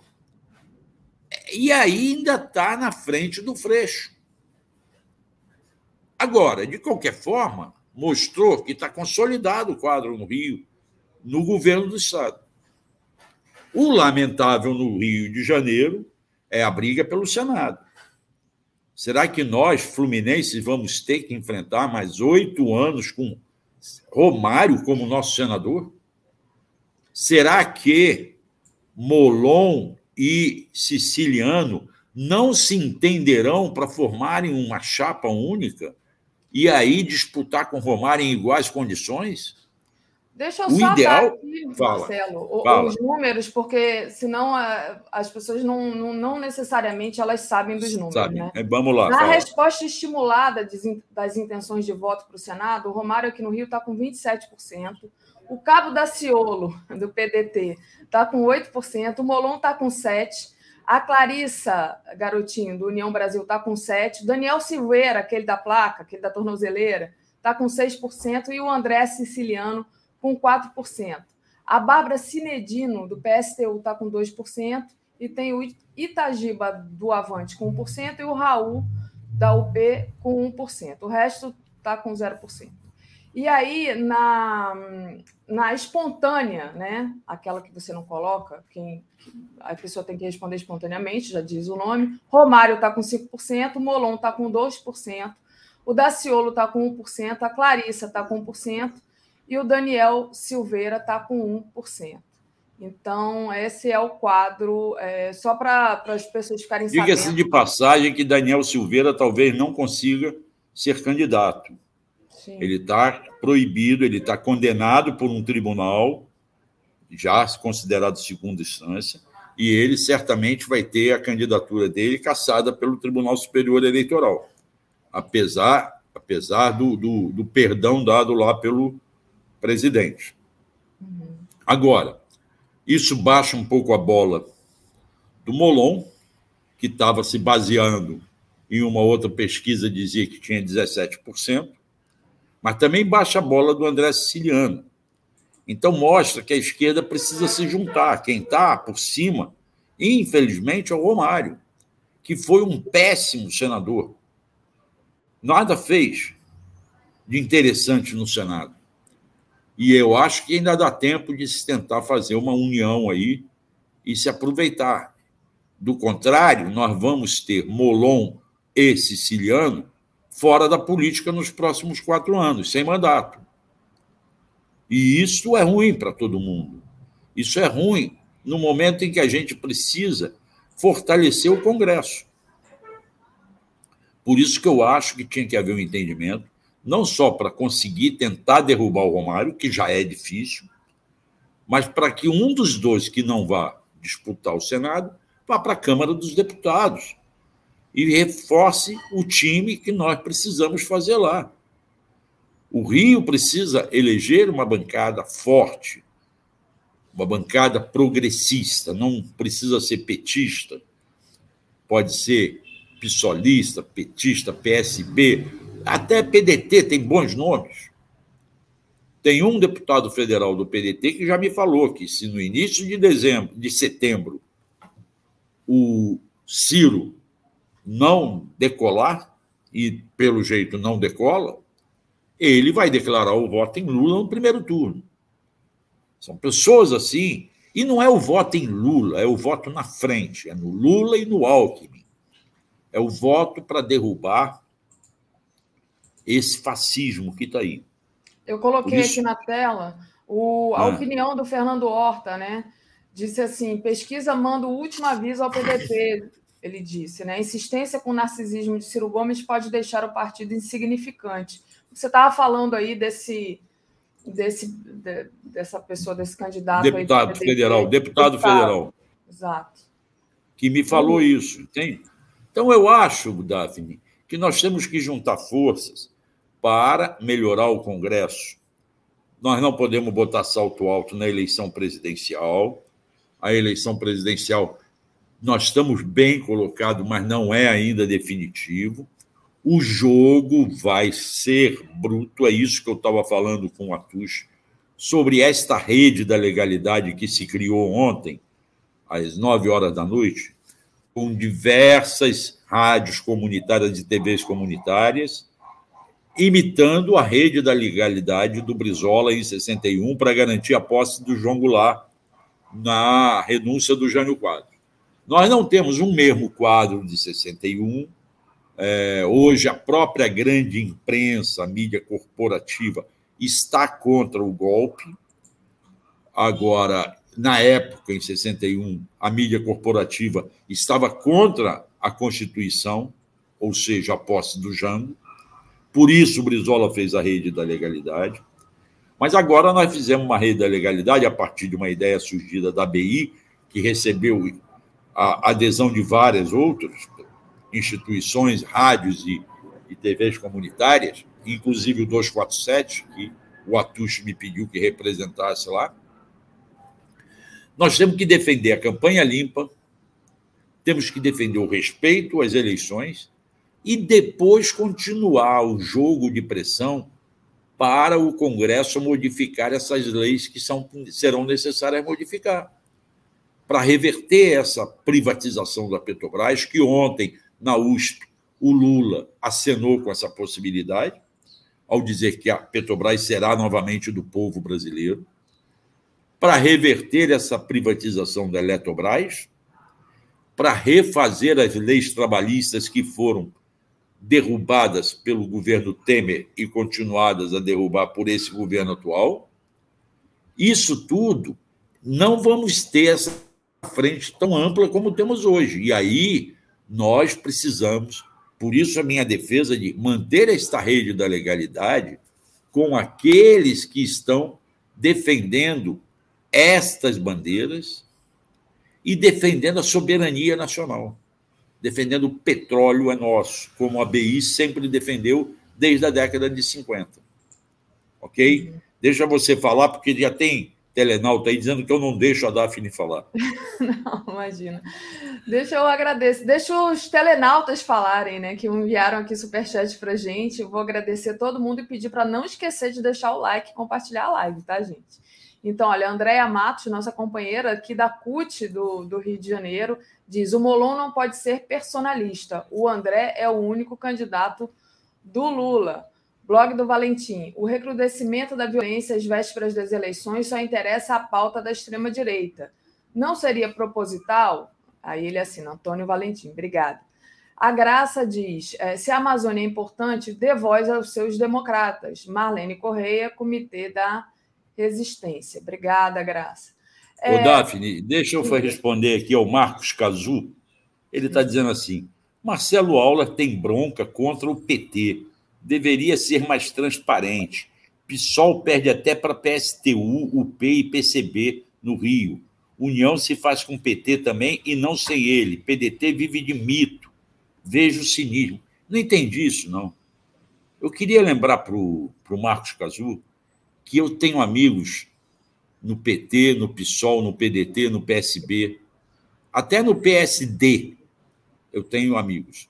Eu não voto no PSD, eu voto na esquerda, tá? Eu não vou declarar meu voto, mas quem teve no meu aniversário, a Daphne teve no sábado, viu que tinha só petistas lá, né? Estavam lá os petistas, candidatos petistas estavam lá. Não vou declarar meu voto. Meu voto é público entre os amigos. Não vou Tem... declarar meu voto, mas os petistas vão no meu aniversário. Não, e eu tenho amigos pissolistas também. Eu tenho amigos pissolistas, tenho um amigo do PSB. Eu declaro meu voto hoje, se continuar André Siciliano e Molon, eu voto Molon. Você vota Molon? Eu, se eu tiver vou, André Siciliano. Voto, e... O presidente Lula está mandando votar. Ah, se tiver essa disputa, eu voto. Agora, eu torço para que eles se unam. Torço para que eles se unam.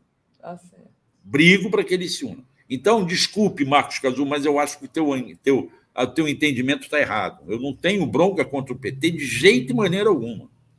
Tá?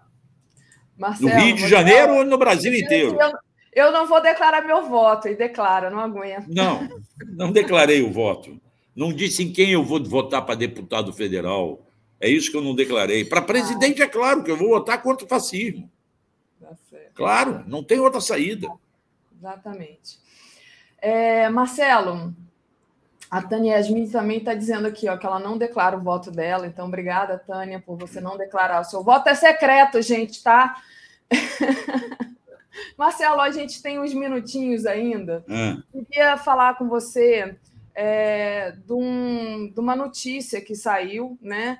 É, importante para o Rio de Janeiro, principalmente, né? A, o Ministério Público Federal é, houve cinco pessoas nas investigações da operação policial que resultou em 23 mortes na Vila Cruzeiro essa semana. Então, cinco pessoas estão sendo ouvidas. Tá? É aquela operação que é a última terrível aqui do Rio, né? Então, é, ontem 20, eles ouviram. 25 de maio, 25 de maio. É, no início de maio. Ontem eles ouviram o depoimento de duas mulheres na condição de vítimas e hoje serão ouvidos três policiais rodoviários federais. Então, está andando, né, Marcelo? Queria que você falasse é, um sobre isso, a importância é um trabalho do É um trabalho do procurador da República, Eduardo Benones. Ele faz o controle externo da polícia. Essa foi aquela operação na véspera da morte do Genivaldo, no dia 25, se eu não me engano, de maio. É, não sei se foi 25, 24, por aí. É, e lá na Vila Cruzeiro, que resultou em 23 mortes, né? E, e que teve a participação inexplicável da Polícia Rodoviária Federal. E no dia seguinte, policiais rodoviários federais, lá em Ubaúba, mataram o Genivaldo. O procurador, como procurador responsável pelo controle externo da atividade policial, está investigando a participação desses policiais do BOP, da Polícia Militar, e da Polícia Rodoviária, que resultou nessa chacina, mais uma chacina no governo de Cláudio Castro. Né? Ele está ouvindo as pessoas. Eu tentei falar com ele de ontem para hoje para saber mais detalhes dessas conversas que ele está tendo, mas não consegui. Mas é um bom sinal saber que o caso em si não está esquecido, que ainda estão mexendo nisso para saber a real, a, a real participação da polícia nessas mortes. Porque essas mortes não foram, resultaram, não resultaram de troca de tiros. Por mais que se diga isso. Essas mortes vieram da polícia. Mais uma vez, entrando em comunidade pobre para chacinar. Esse é a real quadro aqui do Rio, de, lá do Rio de Janeiro. Hoje eu estou em São Paulo, não posso esquecer. É, com o governo Cláudio Castro querendo dizer que bandido bom é bandido morto. Okay? Exatamente. Olha aqui o comentário da Luciana Barros, né? Ela diz: Castro é chegada a uma chacina, deve ser bom cristão. Eu acho que é exatamente isso. Essa operação lá na Vila Cruzeiro foi uma operação midiática porque a gente fica horrorizado com isso. Mas a população, né, me parece que eles consideram que ah, tá fazendo uma limpa, tá matando bandido, e é nisso aí que talvez esteja concentrado, que falávamos mais cedo, inacreditavelmente o Witzel tem intenção de voto aqui no Rio de Janeiro. Por quê? Porque o Witzel foi aquele que saiu comemorando a morte daquele rapaz na Ponte Rio-Niterói, Marcelo. Aquela Sim. coisa horrenda né? O Witzel foi o que mandou o, o helicóptero metralhar a escola na, na, na favela, sabe? E, e esse tipo de, de discurso né, parece que tem um eco horrível, mas tem. Então, é isso. O, deixa eu ler aqui o Marcos Costa agradecer. Um criminoso condenado, o outro pior. Prefeito. Ele está falando mal do Lula e do Haddad. É total repulso.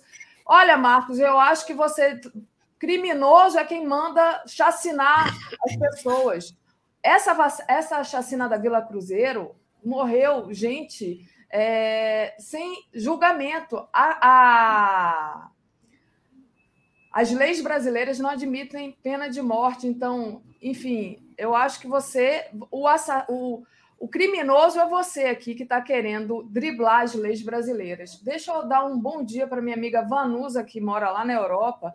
Ela está aqui colaborando conosco e diz: boa tarde, já é tarde lá, querida Daphne. Bom dia, Marcelo, e todos da TV 247. Então, boa tarde para você aí, Vanusa Gomes. Fala, Marcelo. Não, é isso. É, é... O Marcos está aqui fazendo campanha bolsonarista. Companheiro, você está perdendo o seu tempo. Porque Deixa aqui as pessoas. Aqui, é, pode colaborar, eu agradeço a colaboração, colabora mais, por favor. Porque aqui ninguém vai virar voto. Você não vai conseguir virar voto de quem vota contra esse fascismo que está aí. Contra tudo que está acontecendo. É, agora, vamos ver, eu estou esperando essa semana para ver se tem resultado, se avança o resultado do caso do, do Genivaldo. Estamos chegando já no metade do mês, já estamos no dia 16 de agosto, precisam encerrar aquele inquérito e indiciar os policiais rodoviários que torturaram e mataram o Genivaldo. Isso não pode passar batido. Certo? É, o Marcelo vai de defensor da farsa jato e garoto do Lema. Não entendi essa, essa colocação é porque, da Rosana. Está é, tá falando do Molon, né? Porque o Molon era lavajatista e dizem que o Molon tem uma ligação com a Fundação Lehman. É Bom, eu não vou entrar nessa discussão agora. Um dia a gente pode sentar e conversar muito sobre isso abertamente. Eu não me incomodo. Eu não vou dizer que o Molon é perfeito, tem seus erros, e eu vejo o erro dos dois lados e faço a minha avaliação pelo que eu acompanho. Então, não adianta a gente ficar debatendo isso aqui, tá? É, podemos marcar um dia, até porque não vai dar tempo de debater isso. Né? E isso eu não me incomodo de debater, não. Eu acho que é esse, a democracia, é isso, a gente conversar muito. Pode ser que vocês até me convencem depois, me convençam depois. Agora, aquele que tiver mais chance de vencer o Romário, eu voto nele por enquanto está sendo no Molon. Vamos esperar as próximas. Esperar para ver o que, é que vai acontecer e torcer. E vamos torcer para que façam política, para que se entendam, para que vençam o pior, para que vençam, o que eu digo é, consigam derrubar o pior, que é o Romário. Entre Romário, Siciliano e Molon, é claro que o pior é o Romário.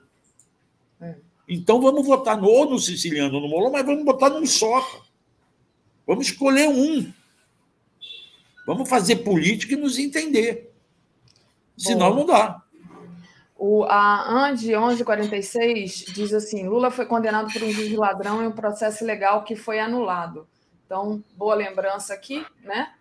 É, e é isso. Marcelo, eu te agradeço demais a sua presença de hoje, o seu esforço.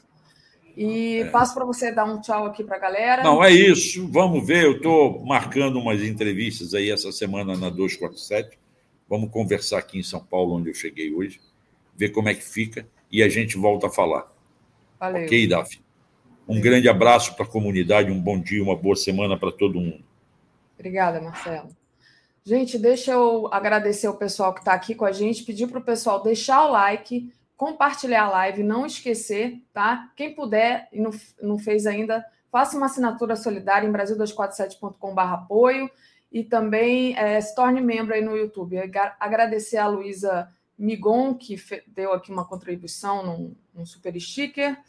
Lembrando de colocar aí o like. Trazendo aqui o Joaquim. Alô, Conde, cadê a vinheta do Joaquim no Bom Dia? Bom dia, Joaquim, tudo bem? tudo bom, tudo bem, Daphne. Bom dia, bom dia a você, bom dia a toda a comunidade. Estamos aqui improvisado aqui no litoral de São Paulo, mas aqui sempre apostos para comentar as notícias. Você está é... em pé, Joaquim? Hã? Tá igual o repórter de, no, da rua, tá em pé no, no cenário aí? Exato, exato. Eu fico, eu fico aqui em pé para ficar uma iluminação melhor. E, mas eu, é, é, eu fico. Ah, mas isso é, é normal, viu? Isso já, já, já várias vezes já apresentei é, programas de pé, isso é normal.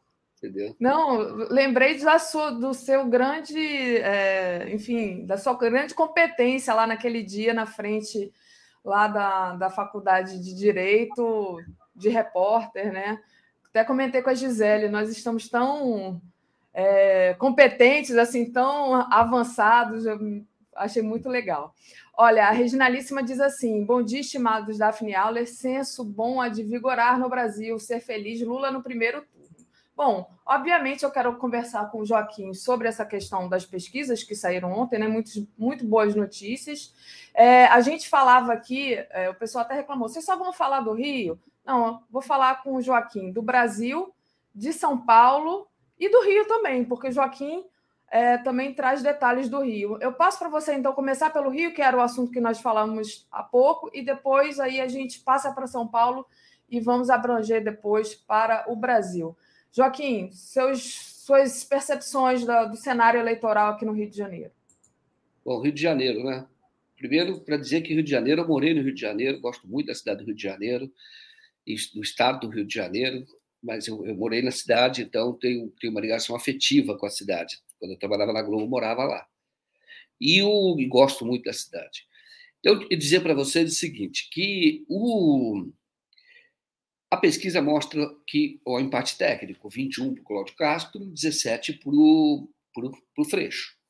Agora, quando você detalha a pesquisa, você vê que o Freixo ele pode crescer muito mais. Porque o Freixo tem um desempenho fraco entre os eleitores com ensino fundamental, são os eleitores mais pobres, onde o Lula vai muito bem, onde o PT tem um desempenho muito bem, muito bom. Então, quando você tem lá, ele tem 9% e, na média, o, o, o Freixo tem 17. Então, se você imaginar de onde está vindo o voto do Freixo, está vindo muito da Zona Sul, do, do, Rio de Janeiro e classe média. Agora, não ganha a eleição só com classe média. Você precisa ter o povão. E isso, isso talvez, talvez falte na campanha do Freixo. Porque os números estão mostrando que o eleitor do segmento do ensino fundamental é, que, que vota muito no Lula não tem não tem não está apoiando o Freixo na mesma proporção, 9% contra 17. E aí, a avaliação cabe ao Freixo. Mas você tem que entender que, neste caso, o siciliano se tornou uma peça importante. Primeiro, por ter sido prefeito da Baixada e por ter um contato com o prefeito da Baixada ele pode trazer muito mais votos. Então não é uma coisa de fla-flu. Eu, eu, assim, respeito quem pensa diferente. Eu vi o Marcelo falando agora, é, apoiando o Molon, tudo certo. O Molon é um grande quadro. Eu já entrevistei o Molon uma vez, é um grande quadro. Mas eu entendo, e essa é a minha posição, de que ele não respeitou um acordo nacional. E isso é um problema quando isso ocorre na largada. É um problema. Então, eu tenho que dizer isso.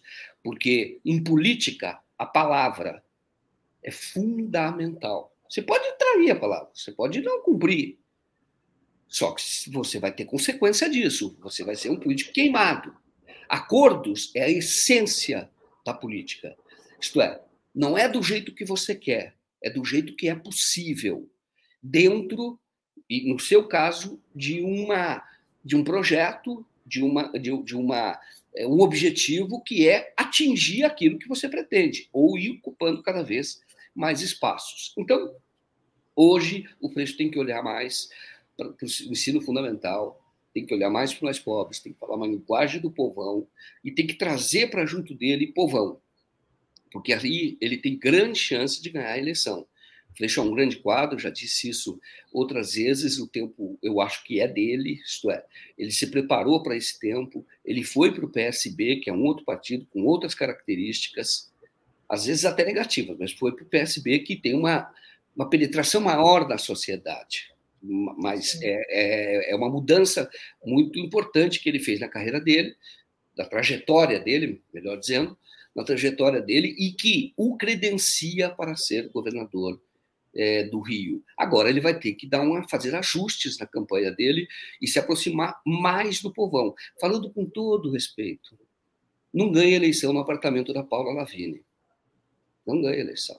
Você vai ter manchete do jornal o Globo, você vai ter é, jornalistas da Globo News favoráveis, você vai ter, vai ter, assim, uma, um conforto no ambiente que é mais próximo de nós da classe média. Porém, porém, não ganha eleição. É preciso pisar em barro, amassar barro, e é preciso e é preciso trazer para junto as lideranças mais populares para que este eleitor que pelo não está votando nele, que é o eleitor do ensino fundamental, veja bem, 9 contra 17 na média. Então, ele deve ter na Zona Sul 30 ou mais para dar essa média de 17. E aí ele tem, ele precisa fazer esse ajuste na campanha e eu acho que é, precisa demonstrar também uma união de todas as forças e, e trazer mais petistas que têm é, uma interlocução maior com o Lula, sobretudo, né? uma interlocução maior com os mais pobres. Em relação ao Rio, era isso. Se você quiser fazer alguma é. pergunta.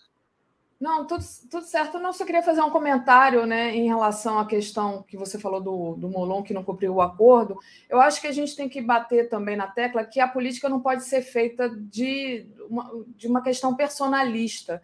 Né? Então, agora há pouco, o Atus falava da, da votação em lista, né? É, que seria alguma coisa interessante para a gente pensar para o futuro. É isso, né? Você não pode é, ah, não, eu quero ser candidato, né? Você tem que pensar todo numa conjuntura e, e, eu acho que passa por aí o que você falou. A Flávia Hartmann diz assim: taxistas e outros acham que Freixo é amigo de bandido, que é uma grande ironia olhando para, Castro, para o Castro. Exatamente, é muito pertinente o comentário dela. Agora o pessoal está reclamando que eu estou falando muito do Rio hoje. Aqui, Joaquim, vou passar então para você falar um pouco de São Paulo agora e depois a gente fala do Brasil, né? Notícias boas para o Brasil. São Paulo, como é que você avalia o cenário? São Paulo, o Haddad está liderando, né? Ele está com 29 pontos, depois você tem o Tarcísio com 12 e você tem o Rodrigo com 9. E o que me chamou a atenção ontem na pesquisa é a rejeição do Haddad. Ele é a maior rejeição, mas é uma rejeição muito baixa 32 pontos. E você diz, e por que, que ele tem a maior rejeição? Que é 32, e os outros têm uma rejeição menor. Porque o Haddad é extremamente conhecido. O Haddad foi prefeito da cidade, foi ministro da Educação, com muito destaque, e foi candidato a presidente, com, enfim, 47 milhões de votos. Então, ele, ele, ele, ele é conhecido dos eleitores. Então, isso tende a ter uma rejeição maior. Então, 32 é muito baixo para quem tem o grau de exposição que ele já teve. Então, o Haddad tem também uma estrada aberta por São Paulo, Agora, e ele pode crescer muito mais. Por quê?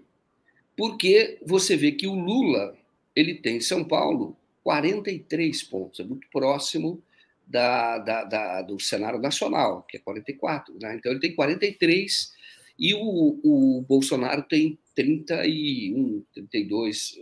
É, bom, é 31 ou 32, que é muito parecido com o cenário nacional. O que significa?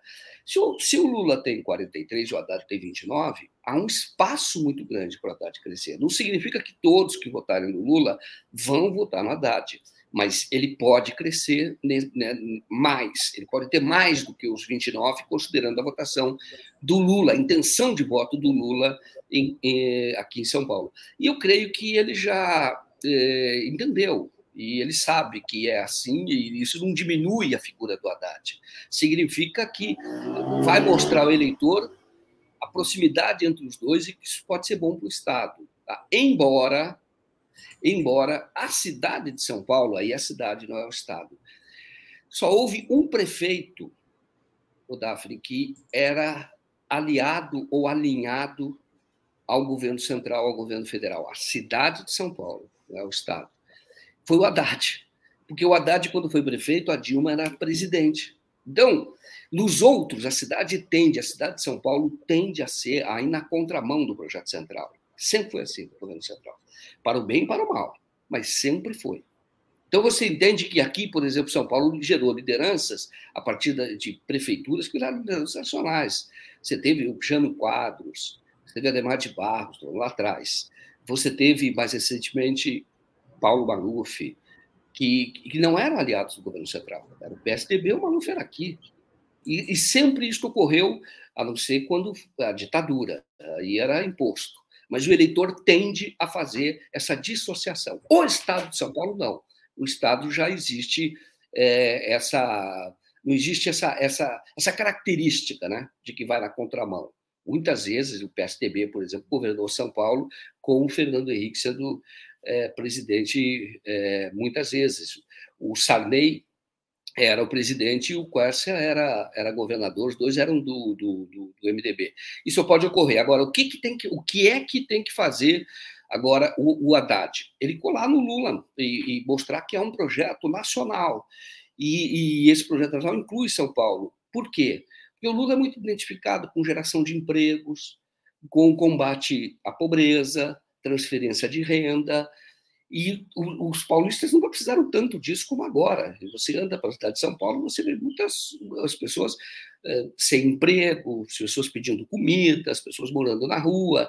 E essa a proximidade, e o Haddad tem uma, um, um perfil, a, a, imagem do Haddad é de um professor. A idade, a, ele não é, ele não tem esse apelo popular é o jeito dele, que ele foi o melhor ministro da educação, mas ele tem esse jeito que até pode afastar algumas pessoas. Então, se ele colar mais no Lula, ele tem chance de crescer e talvez até liquidar no primeiro turno. Isso também pode ocorrer em São Paulo, porque, de novo, a rejeição é baixa. Isso é o dado mais importante. As pessoas dizem, eu não voto nele de jeito nenhum. É 32, é muito pouco para quem tem o grau de exposição. E ele pode, então, e ele vai, deve fazer isso. Vamos fazer o primeiro ato agora no sábado, né, no, no, lá em Agabaú. Esse ato é é, é o Lula, que está 43, ele tem em São Paulo, mas ele deve fortalecer muito o Haddad. Inclusive, ontem na USP ele já convidou a todos para que participem, falou que o Haddad vai estar lá, que é, é, é para a campanha do Haddad. E o Haddad, é, em outros momentos, é ir para a porta de fábrica, Ontem, a ida à USP é importante por passar a, a, a imagem de que o Lula está associado, Lula, Haddad, Haddad já se sabe, mas que está associado ao conhecimento, à ciência, à universidade, enquanto que o outro já sabe até onde ele vai. Hoje eu não posso falar muito sobre isso, mas ele vai para Juiz de Fora. Então ele quer fazer uma campanha com outra característica, entendeu? Apresentar aquela farsa, construir uma narrativa. Então tem um valor simbólico. Agora, o Haddad não ganha um voto naquele ato da USP, porque todos ele já tem ali. Então, ali ele vai para o ambiente dele. Agora, ele vai precisar muito é amassar barro. Porque até vou falar uma crítica, até entrevistei o Haddad e falou, mas eu não tenho nada disso, porque reclamava quando era prefeito que ele não ia para Sapopemba. Ele falou, não, mas eu fiz tanto investimento em Sapopemba, e foi contando, hospital, teve outras, outras obras que ele fez lá, e fez mesmo. Agora, é, e, e é porque o perfil dele é muito mais USP. Tudo bem, é ótimo a USP. O Lula ontem falou sobre a grandiosidade da USP, perfeito, muito bom, muito importante isso. Mas não basta. Você tem que estar com o povão, falar a linguagem do povão, abraçar as pessoas. As pessoas querem se sentir aproximadas, elas querem se sentir acolhidas. E o Haddad pode fazer isso, tem o jeito dele, viu? E é jeito. Haddad investiu muito na, na, nas classes populares aqui, aqui em, em, São Paulo, quando foi prefeito, mas em obras para classes populares. Tá? Agora, é, hospitais, construiu o hospital em Boimirim, é, fez o, o Céus, que era uma maravilha, entendeu? É uma maravilha, quer dizer, começou com a, a, a Marta, mas ele implementou certas coisas não corriam no tempo da Marta, ele implementou, valorizou os céus, então ele ele tem esse compromisso com a os era aquelas escolas de tempo integral que tem teatro, piscina, é uma coisa muito bonita, por sinal. E o, e o Haddad ele fortaleceu e, e construiu alguns, queria construir mais, mas deixou dinheiro em São Paulo para que fosse construído nas gestões seguintes, e isso não ocorreu. E é importante que o Haddad também tem outra característica. Ele, por ser, entender da área de economia, ele, ele fez um, um governo que, que, tornou aqui São Paulo, e, ali eu tô isso a classe média gosta, e tornou São Paulo um grau de investimento, uma responsabilidade fiscal muito grande, renegociou a dívida. Então, São Paulo é uma cidade que tem grau de investimento internacional. As pessoas têm o selo, as pessoas podem investir porque é considerado a administração pública, uma administração muito eficiente, foi é, deixado a, em situação financeira muito eficiente, então é grau de investimento. Mas isso não basta. Eu acho que o, mas isso basta o, assim como eu falei no Rio de Janeiro, que o Freixo também tem que se aproximar mais é, hoje, hoje depende muito, eu falei até do siciliano, mas existem outros políticos, porque tem penetração, Lindbergh tem também, tem muita. Uh, Nova Iguaçu foi prefeito duas vezes lá, né? Então ele tem que se, aproximar muito uh, desses políticos, e assim que São Paulo também, o Haddad tem que. Já está muito bem o Haddad, mas ele uh, tem que se aproximar mais da opinião. E ele está fazendo isso, não estou dizendo que ele não está fazendo. Ele tem, e está muito na periferia, porque o, ali o, o, ele trouxe um voto que tem muito a ver com a aliança do Alckmin, que não votaria no PT, e isso é articulação pessoal dele, ele foi muito bom nessa, nessa construção, mas é, pode crescer mais. É só olhar a votação do Lula, 43, o Lula ele tem 29, tem um, tem um espaço muito grande para crescimento, talvez liquidar no primeiro turno, como eu disse.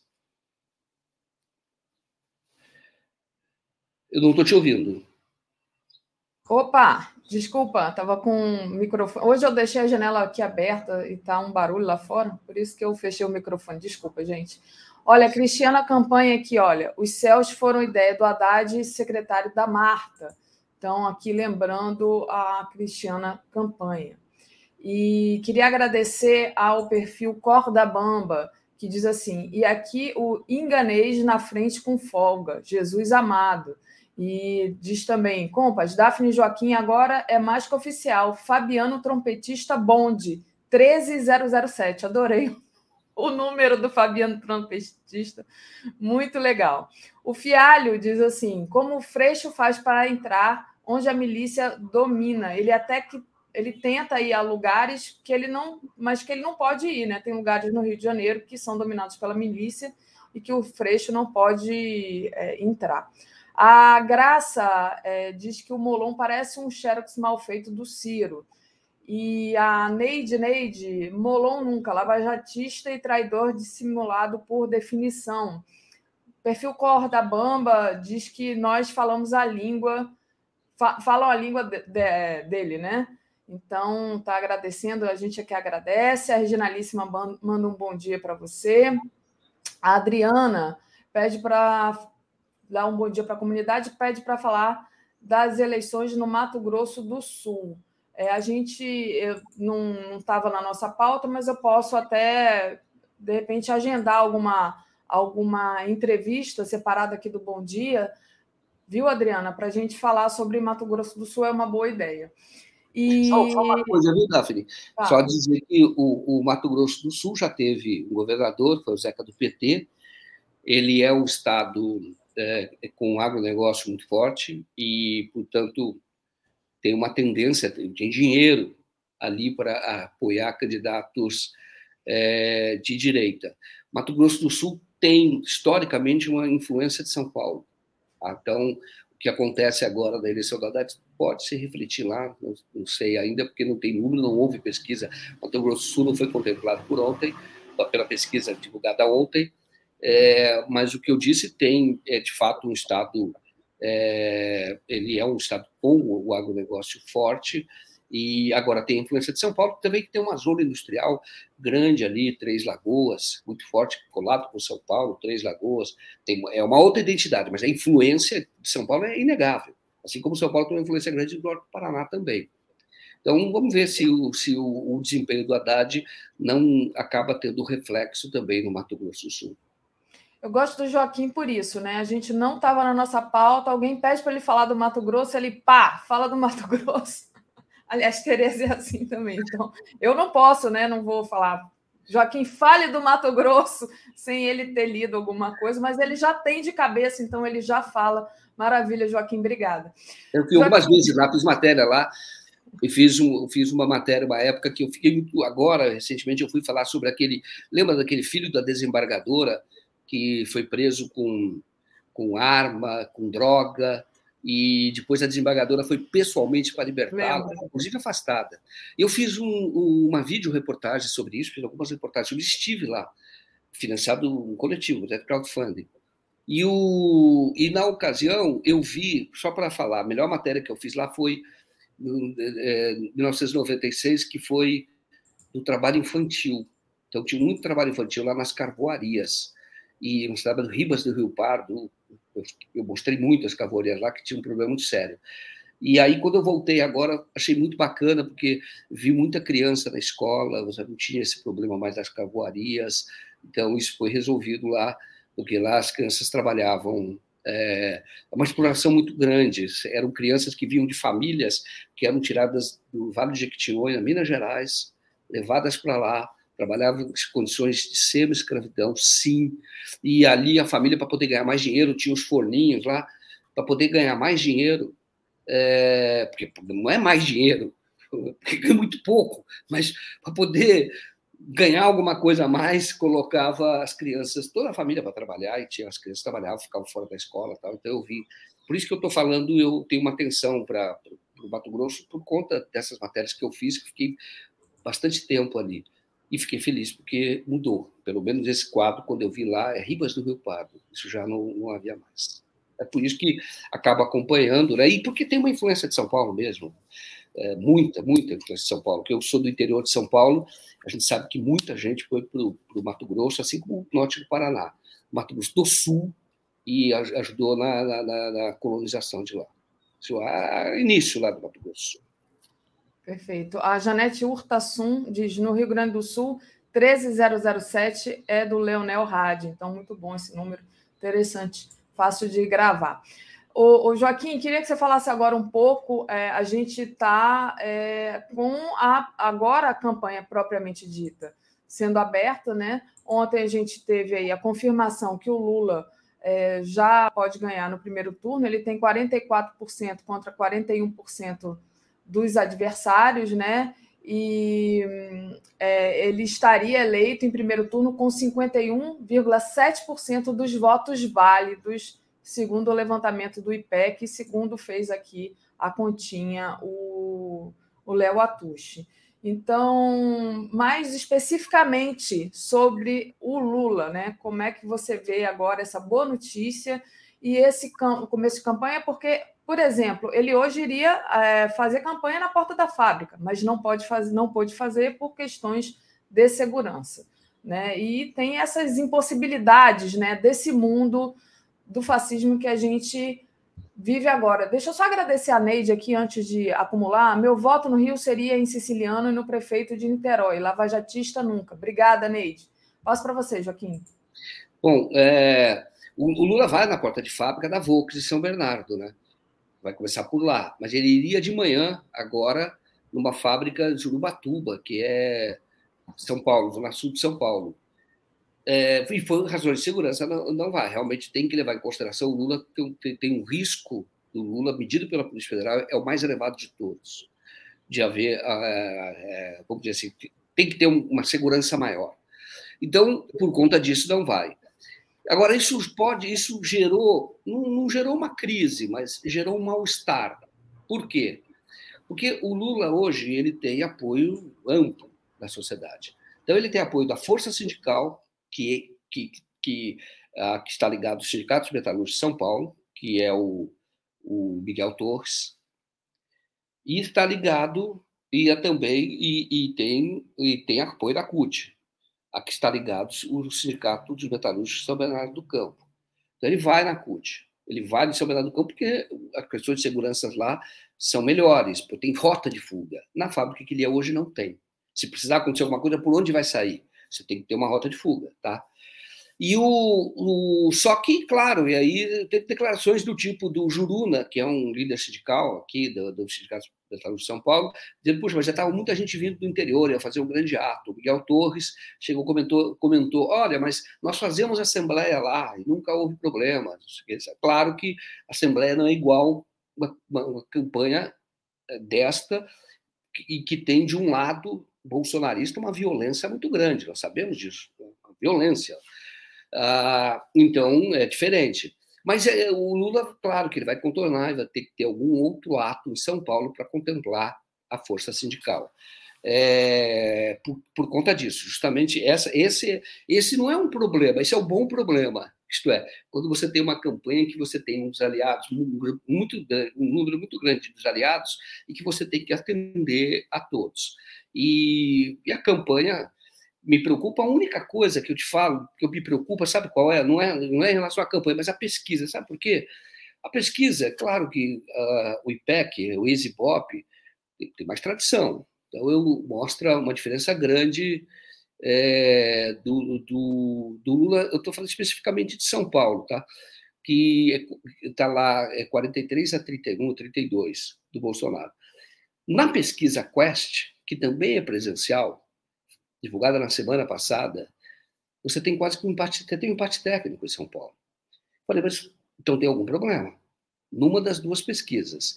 Mas isso é uma outra questão que a campanha deve avaliar, saber exatamente qual o critério da, da metodologia, na verdade, né, do, da Quest, para saber por que, que deu essa diferença grande, porque o, o IPEC está mais próximo do Datafolha, e o Datafolha vai ter uma nova divulgação agora na próxima quinta-feira.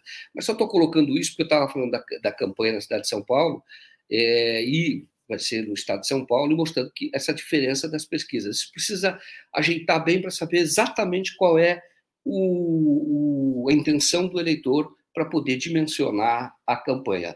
De qualquer forma, acho muito importante que o Lula mostre que o compromisso dele com a saída da porta de fábrica.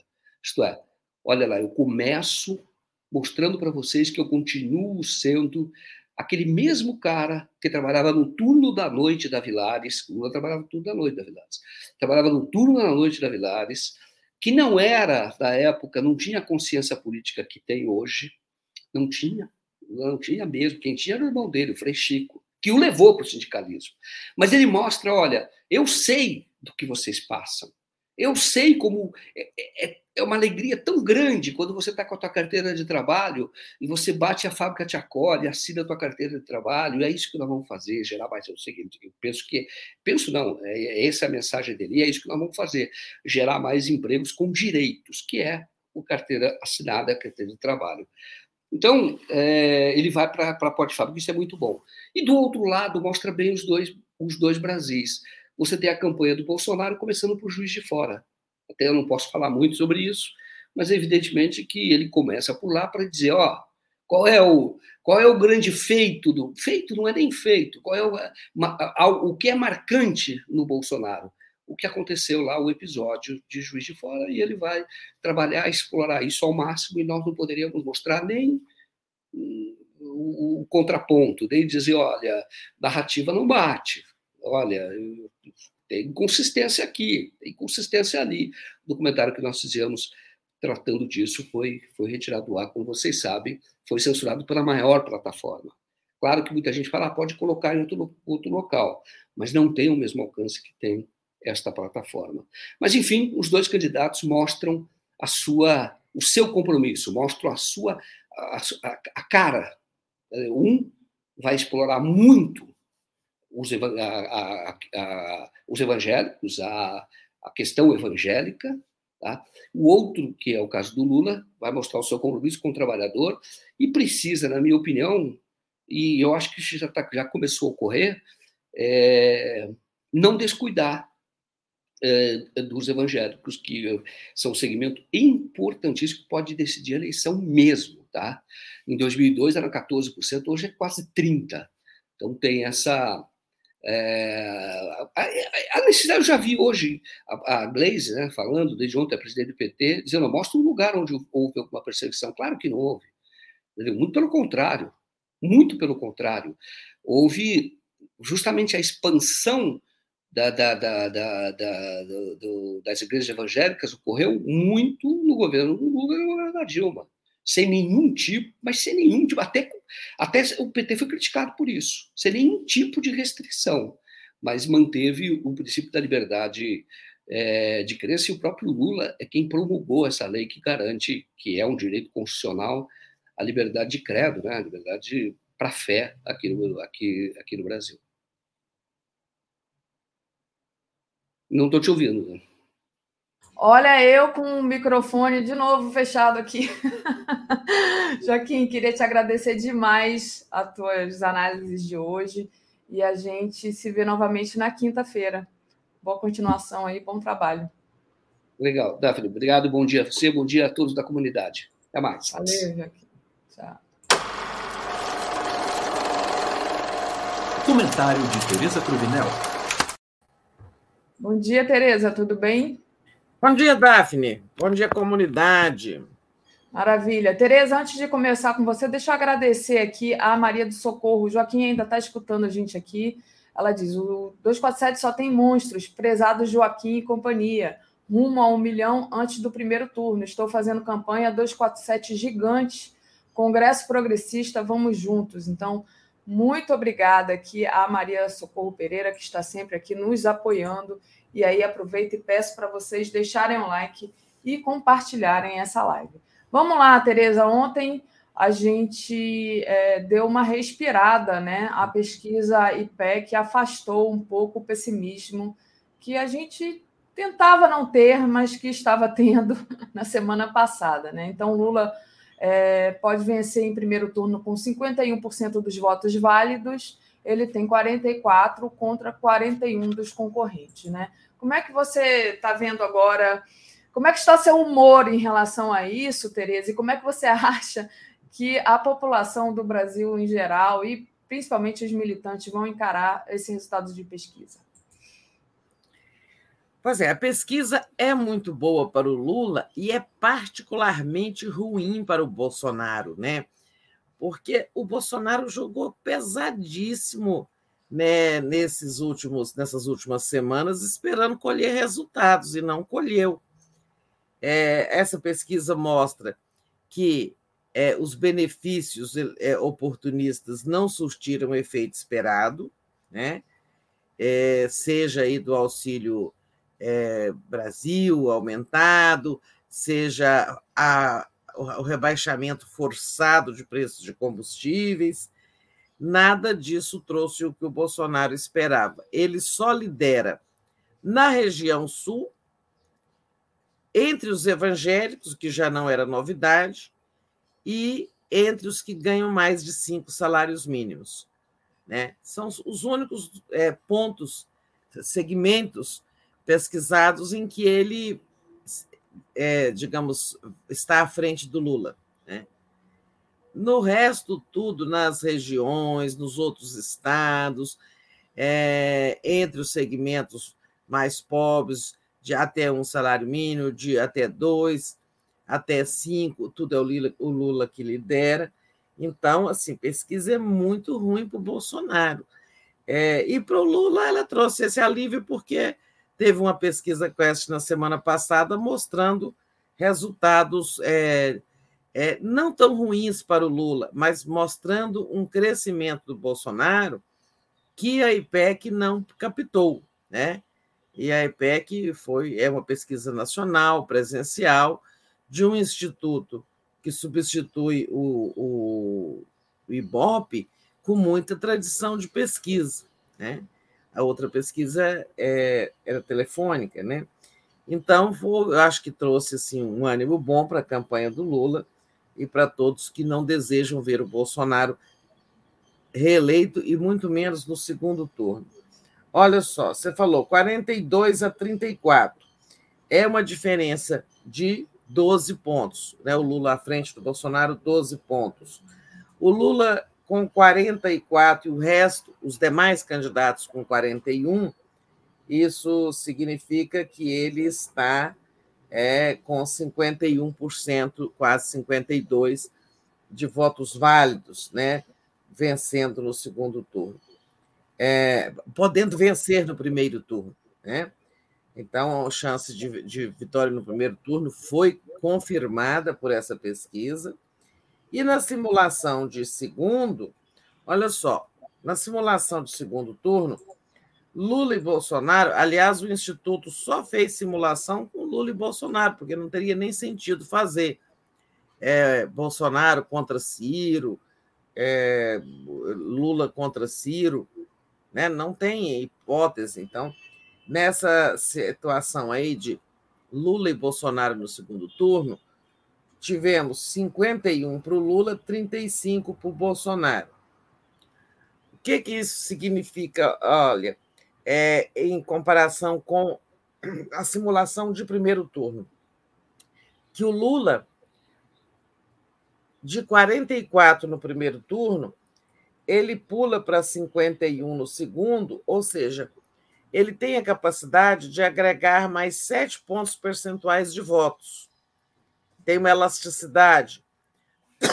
Isso tem a ver com rejeição, desculpe. Já o Bolsonaro, ele pula de 32 no primeiro turno para 35 no segundo, na simulação de segundo, ou seja, ele atrai apenas mais 3% de eleitores, enquanto o Lula, no segundo, atrairia mais 7%. Né? Muito ruim isso para o Bolsonaro, significa o teto. Né? Ele pode crescer muito pouco, o teto dele é baixo. Né? É, esse é um dado muito importante. Né? Olha, o Lula tem outros elementos da pesquisa interessantes. O Lula tem 60% de preferência entre os que ganham até um salário mínimo, é muita coisa. Tem 52% de preferência entre os jovens de 16 a 24 anos. Tem 52% de preferência entre os que recebem algum tipo de benefício do governo. Essa notícia é muito ruim para o Bolsonaro, né? 52 preferem o Lula, mesmo estando recebendo ajuda do governo. Né? É, então, assim, é, a vantagem do Bolsonaro fica circunscrita aos 47% de evangélicos e ele tem uma ligeira vantagem entre os homens, com 37%. A rejeição explica muito dessas coisas, né? 46 a do Bolsonaro, 33 a do Lula. É uma diferença bem grande, né? E tem o governo, né? A situação do governo. Aqui é, é tem coisas espantosas, né? É, mas que explicam o conjunto da pesquisa. Por exemplo, Bolsonaro, é, ele 29% acham o governo dele bom e ótimo. Bom, ele tem 32% que votam nele, né? Então, é, isso explica, ajuda a explicar. Apesar de tudo, é inacreditável, mas tem 29% que acham o governo dele ótimo, 26% que acham regular, né? É nesse segmento que ele tira aí os 32% de voto. É, e 43% acham o governo dele ruim e péssimo. Mas o mais grave para ele é que 57% desaprovam o modo dele de governar. Né? Ou esse modo autoritário, esse modo negativista, esse modo grosseiro, esse modo incompetente, né? tudo que nós sabemos. É... Então, a pesquisa. Agora, tem mais notícias boas para, pesqu... para o Lula. Eu acho que essas são as mais importantes que é o desempenho do Lula na região sudeste, né? Que nós já sabemos, é, o sudeste e o nordeste decidem essa eleição, né? O sudeste com 40% dos eleitores e o nordeste com mais ou menos 35. É, olha só, o Lula nos três estados do Sudeste mais importantes, né? Olha, o Lula 38, Bolsonaro 28 em São Paulo. A pesquisa Quest estava dando empate técnico, isso preocupou muito.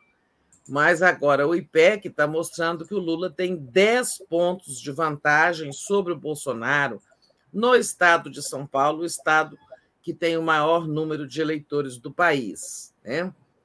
Então, essa, essa aí foi um tirateima muito importante. Lula continua liderando em São Paulo, com 10 pontos de vantagem sobre Bolsonaro. Minas Gerais. Uh, IPEC tinha apontado na série, IPEC não, a pesquisa Quest tinha apontado uma redução da diferença muito acentuada entre Lula e Bolsonaro em Minas. Caía a metade, essa diferença acho que caía de 14 para 7.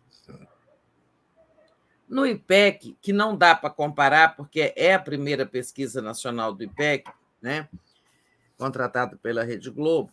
Então, a, em Minas, Bolsonaro tem. Lula tem 39 e Bolsonaro 26, uma vantagem de 13 pontos. Não dá para dizer se Lula cresceu, se caiu, porque não existe uma anterior, uma pesquisa anterior em Minas, do IPEC. Você está falando da espontânea ou da estimulada, Tereza? É da estimulada. É porque eu estou aqui com o número é, da estimulada do IPEC, da Central Eleitoral, está dizendo que em Minas o Lula tem 42 e o Bolsonaro 29%. É, onde você está? Eu estou no, eu tô no Twitter aqui da Central é, Central Eleitoral, mas então vai falando aí seus números que eu vou tentar. É, eu posso estar com os números que eu também peguei eles na mídia hoje. Uhum. É, posso estar com a estimulada, né? É, eu não tenho aqui, eu não consegui em nenhum lugar detalhamento da pesquisa. A, o, o, Globo, que teve exclusividade da pesquisa, ele não disponibilizou né, é, a, as planilhas da pesquisa, sabe, uhum. aquela pesquisa completa. Eu não achei. Quanto que tem aí nessa sua. Aqui em Minas Gerais, o Lula tem 42%, o Bolsonaro 29% e o Ciro 5%.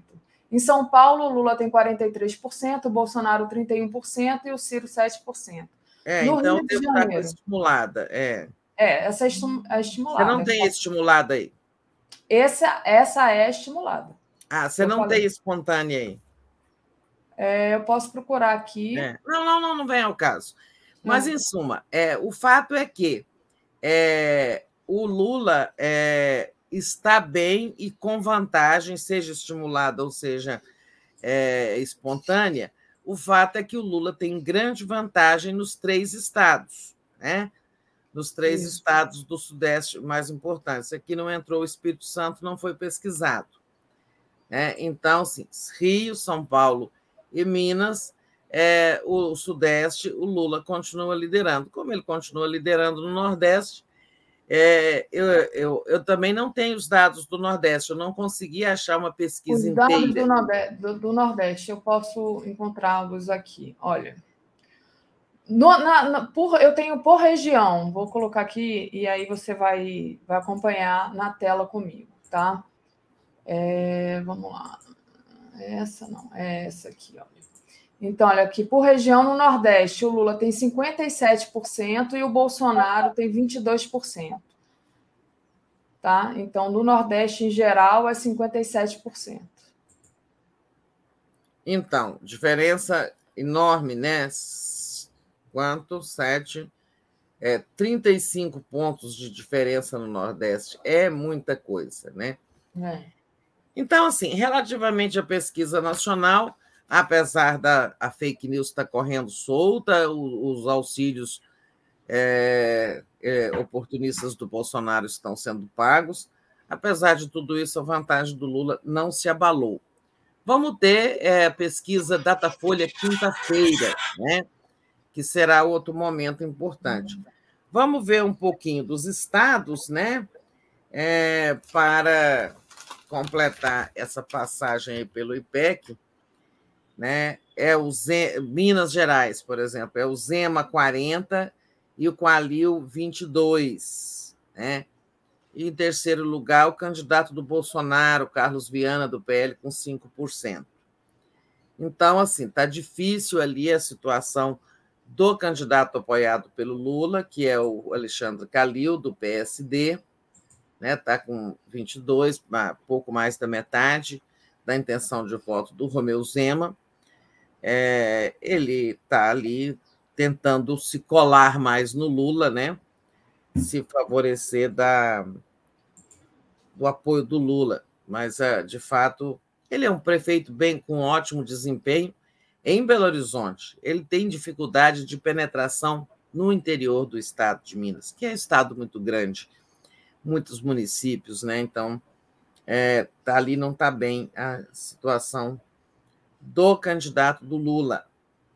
São Paulo, Haddad liderando folgado com 29, Tarcísio de Freitas, bolsonarista, 12, e o governador Roberto, Rodrigo Garcia, 9.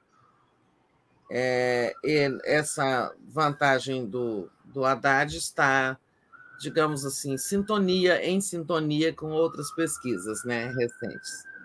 Na verdade, a gente tem ali é uma grande briga entre o Tarcísio de Freitas e o Rodrigo Garcia pela segunda posição. Né? O Haddad lidera, mas não tem um cenário que lhe permita, ainda é, hoje, pelo menos, ganhar em primeiro turno, e os dois da direita estão brigando ali pela segunda vaga. Né? Na verdade, eles estão em empate técnico, 12 a 9, né? o Tarcísio de Freitas e o Rodrigo Garcia. Né? Pernambuco, Marília Reis liderando com 33, seguida da Raquel Lira é, do PDT, né, com 11, é, do Anderson, que eu não sei de qual partido, do 10, do Miguel, e o Danilo o Danilo Cabral, candidato do PSB, né, que é apoiado pelo Lula dentro do acordo de é, reciprocidade, dentro do acordo nacional. O Danilo Cabral está um, dois, três, quatro, em quinto lugar, né?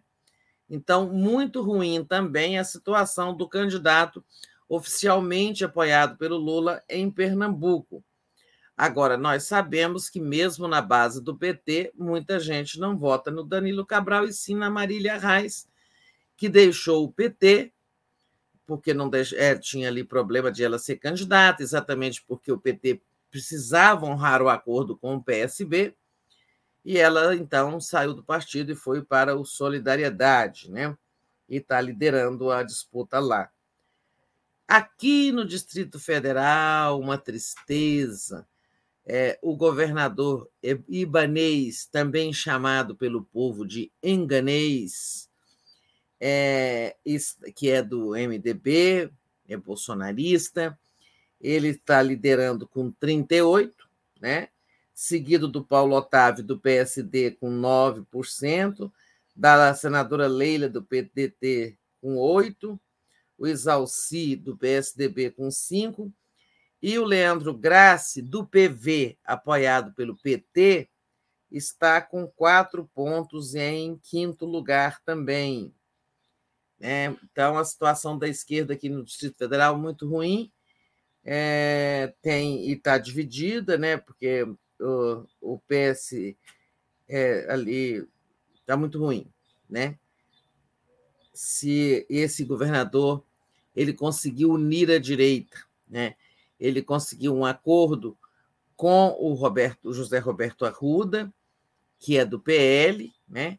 Então, é, o bolsonarismo se juntou aqui, a direita toda, em torno desse candidato à reeleição, o governador Ibanês. Péssima situação aqui. No Rio Grande do Sul, o Eduardo Leite, aqui tucano, que tentou ser candidato a presidente, não conseguiu, está liderando com 32. O bolsonarista Onyx Lorenzoni tem 19 e o Edgar Preto, do PT, 7. Né? Então, situação ali não tem empate técnico, situação do PT também está ruim, em terceiro lugar, é, e o Tucano lá está liderando, mas não tem chance de ganhar em primeiro turno, então as coisas ainda podem se movimentar ali, né? É, então, acho assim que são isso. Não sei se pulou algum estado, não falamos de todos. Começa hoje oficialmente a campanha com esse quadro, né? Uma campanha curta, né? Que terá aí, ela vai ter menos de 40 dias, né? E dia 2 de outubro, agora me corrigi, eu estava falando que a eleição era dia 3. Então, vamos ter hoje o início oficial da campanha. Hoje é um dia movimentado, né? É. Bolsonaro está é. voando lá para Juiz de Fora para voltar ao local daquele acontecimento que nós não podemos comentar, né? E o Lula teve seu primeiro ato de campanha suspenso por questões de segurança, embora à tarde ele vá visitar ele vai à fábrica da Volkswagen, né? Mas um ato de manhã, o Joaquim já explicou isso aí, de manhã a Polícia Federal pediu para cancelar, porque ela não teve tempo de garantir a segurança e ficou receosa. Né? Tem que ouvir, né? É... Quando a segurança se sente insegura, não dá para teimar.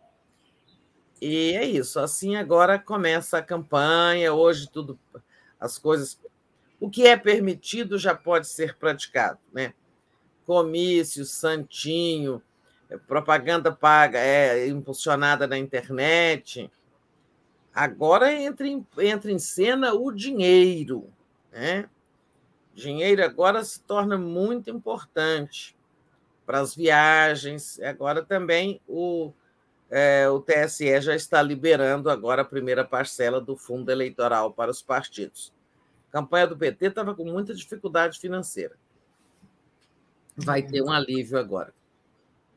Que bom, né, Tereza? Tereza, é, deixa eu agradecer ao Marcos Batista, que enviou aqui um, uma contribuição para a gente, e também ao Euclides Novaes, também, que no, contribuiu aqui conosco.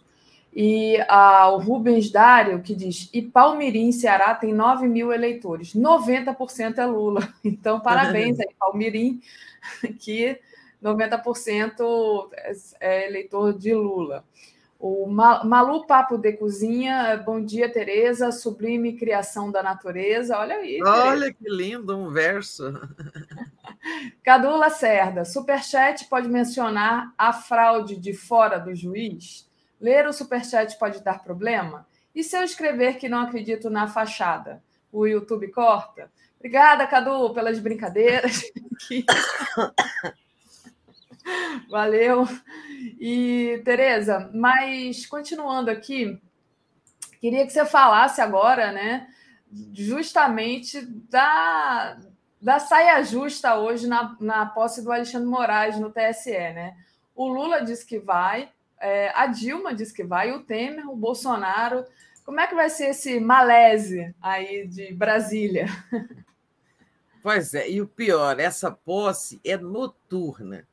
Então, acho que na hora que eu entrar no Boa Noite hoje, por exemplo, ainda não terá acontecido essa cena, né? Por que, que é à noite? Porque o TSE é, ele só se reúne à noite, né? porque parte dos seus integrantes são também membros do Supremo. Então, as sessões do TSE sempre começam às sete da noite, porque eles precisam trabalhar de dia no Supremo, né? votar, participar das sessões e tal. Então, a sessão é noturna. Outros são membros do STJ também, é, entre os integrantes do TSE, né? Alguns quatro são do Supremo, acho que três são do STJ. Depois tem aqueles que são representantes é, do quinto constitucional dos advogados e não são exatamente de tribunais superiores. Então vai ser uma posse à noite, não sei como vai ser isso, que hora que a gente vai assistir, né? Esse acontecimento. Eu sei o seguinte, que o Lula e o Bolsonaro não vão se encontrar. Lula não precisará é, fazer isso, né? Se submeter a, a cumprimentar protocolarmente o presidente da República. Né? É, claro que se tivesse, fosse outra pessoa, outro presidente, ainda que adversário, mas dentro da política civilizada do passado, Lula ia querer cumprimentar o, pres o presidente da República e dar um jeito de fazer isso, mas não é o caso. Né? Então, será assim: o Bolsonaro, quando adentrar o recinto, será levado para a mesa, né?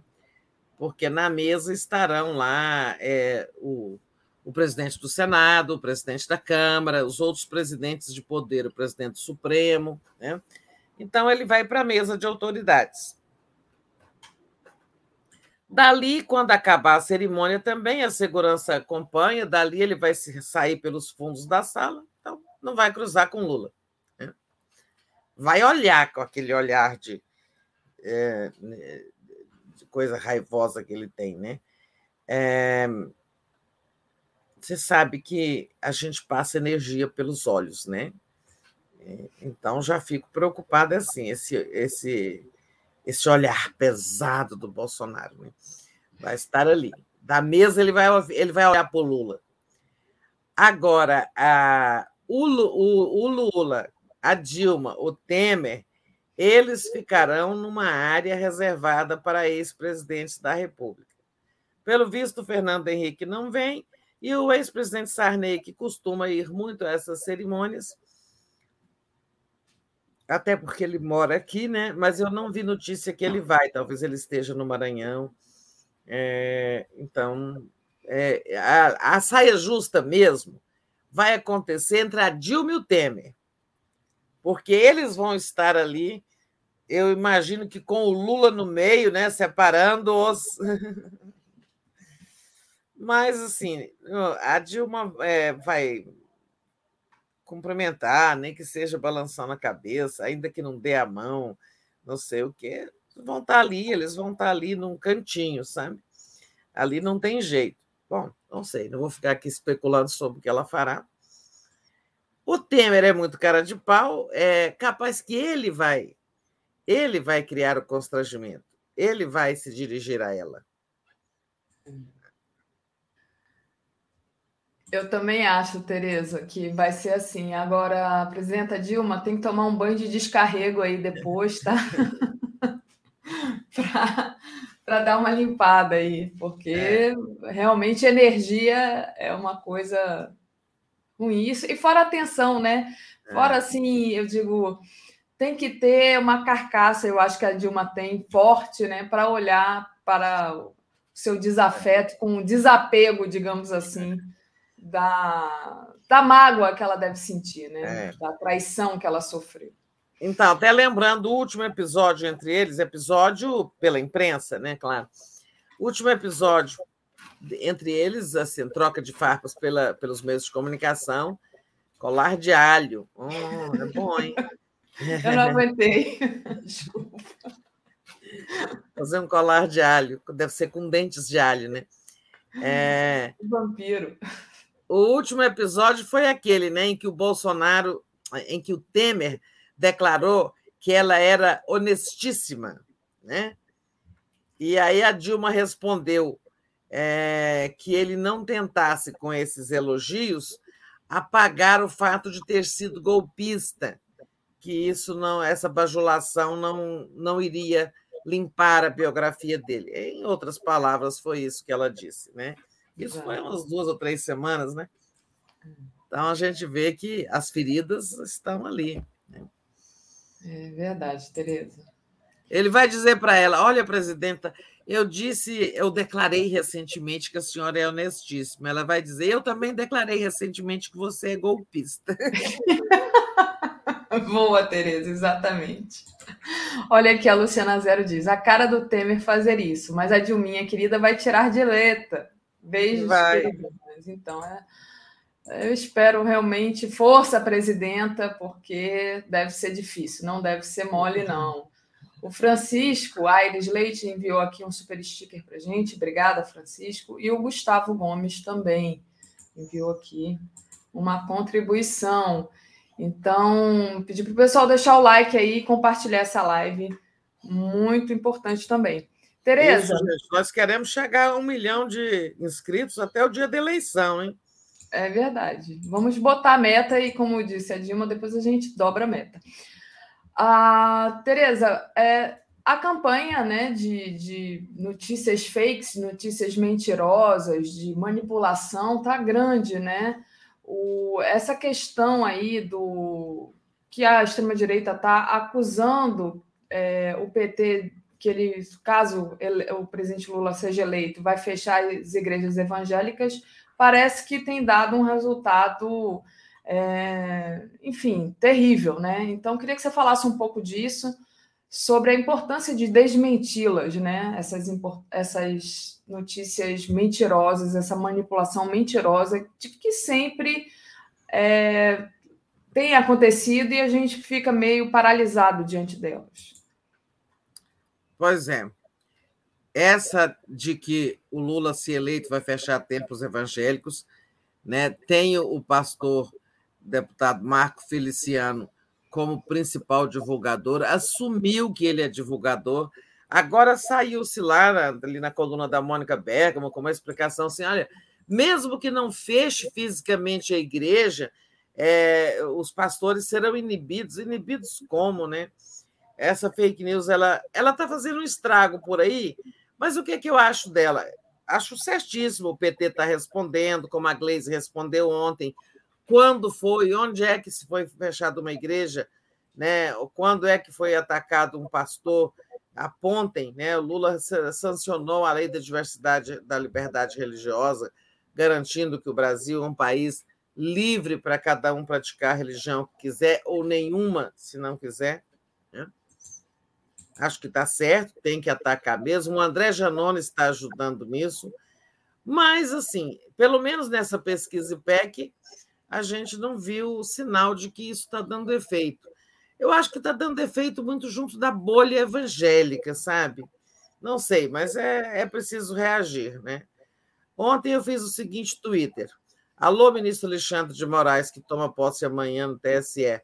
A fake news sobre fechamento de igrejas evangélicas se Lula ganhar, está inundando o Brasil. Vossa Excelência prometeu ser implacável com a mentira. Fará o que nesse caso? Deixo aqui repetida essa pergunta para o ministro Alexandre de Moraes. Esse Twitter meu de ontem teve 6.334 curtidas e 1.380 retweetadas e 574 mensagens que eu não tive tempo de ler. É, e, então, assim, muita gente apoiando essa minha cobrança de que o Alexandre de Moraes tem que fazer alguma coisa sobre isso. Né? Ele disse que não vai ser como 2018, então está aí uma oportunidade. Né? É, diferença é que está circulando muito antes do pleito, então o TSE tem até tempo para se organizar, não sei como, mas é, que ele pode combater isso. Já aquela mamadeira de piroca, kit gay, aquilo foi muito na reta final, né? Assim, já bem, na, bem mais perto da eleição, que aquilo começou a inundar os celulares das pessoas. Né? É... Então, assim, a estratégia tem que ser cobrar a ação da justiça eleitoral, fazer uma campanha de esclarecimento, como o PT está fazendo. Né? É, agora, eles têm vantagem, eles têm muito mais grupos de WhatsApp, né? É, eles têm conexão com o mundo evangélico que o, a campanha do PT não tenha. Sabe? Quantos grupos de evangélicos eles devem ter? Né? O PT não tem isso. Enfim, mas a estratégia está certa. Agora, não basta só esclarecer, eu acho que a gente tem que cobrar do ministro Alexandre de Moraes alguma coisa. Pelo menos uma pessoa já pode ser processada, que é o Marco Feliciano. Verdade, Tereza. Não, e, tem outra coisa, né, que você falou que falou aí da mamadeira de piroca, do kit gay, com a complacência da mídia, da grande mídia, né? Que não rebateu isso, né? Eu acho que tem, a gente tem que, é, enfim, você sabe muito mais disso do que eu, mas tem que cobrar também, né? De que isso seja é, divulgado como fake news, como nós estamos fazendo aqui, né? Mas por é, toda a imprensa. Mas teve uma coisa em 18, é, isso, assim, eu não estou passando pano para a mídia, não Acho que nesse momento está todo mundo divulgando a campanha de fechamento sobre esse suposto fechamento, essa, essa calúnia né? É, do uhum. fechamento das igrejas. Hoje eu vi, tem, vi matérias em vários jornais e tal, como nós aqui estamos fazendo. Então, é, agora, em 18, é, eu acho que assim, aquele negócio de essas, essas fake news mais que ficaram mais é, badaladas, o kit gay. Não, kit gay a mídia já sabia.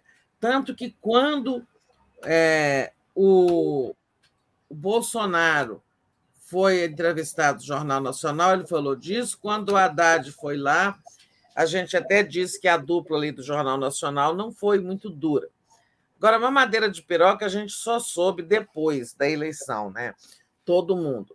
A gente soube mesmo Aí nós devemos muito a Patrícia Campos Melo, repórter da Folha de São Paulo, né? porque foram as reportagens da Patrícia que mostraram é, que houve o tamanho que foi a operação fake news, a participação de empresários, né, o uso de impulsionamento, tudo isso, como foi o esquema, né, o esquema de replicação e tal e tal. Mas, enfim, esse ano estamos todos mais despertos para essa prática, que eles não vão parar. É, não adianta a gente pensar que vão parar, porque estamos aqui falando dessa do fechamento de igrejas, mas tem muitas outras fake news circulando nesse momento, falando de aborto, falando de tomar casa das pessoas, tem dezenas de fake news circulando enquanto nós estamos conversando aqui, né? É verdade, Tereza. É, eles são rápidos nisso, a produção é rápida.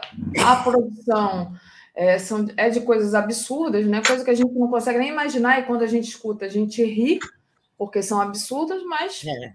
essas coisas pegam, né? E é muito perigoso, né?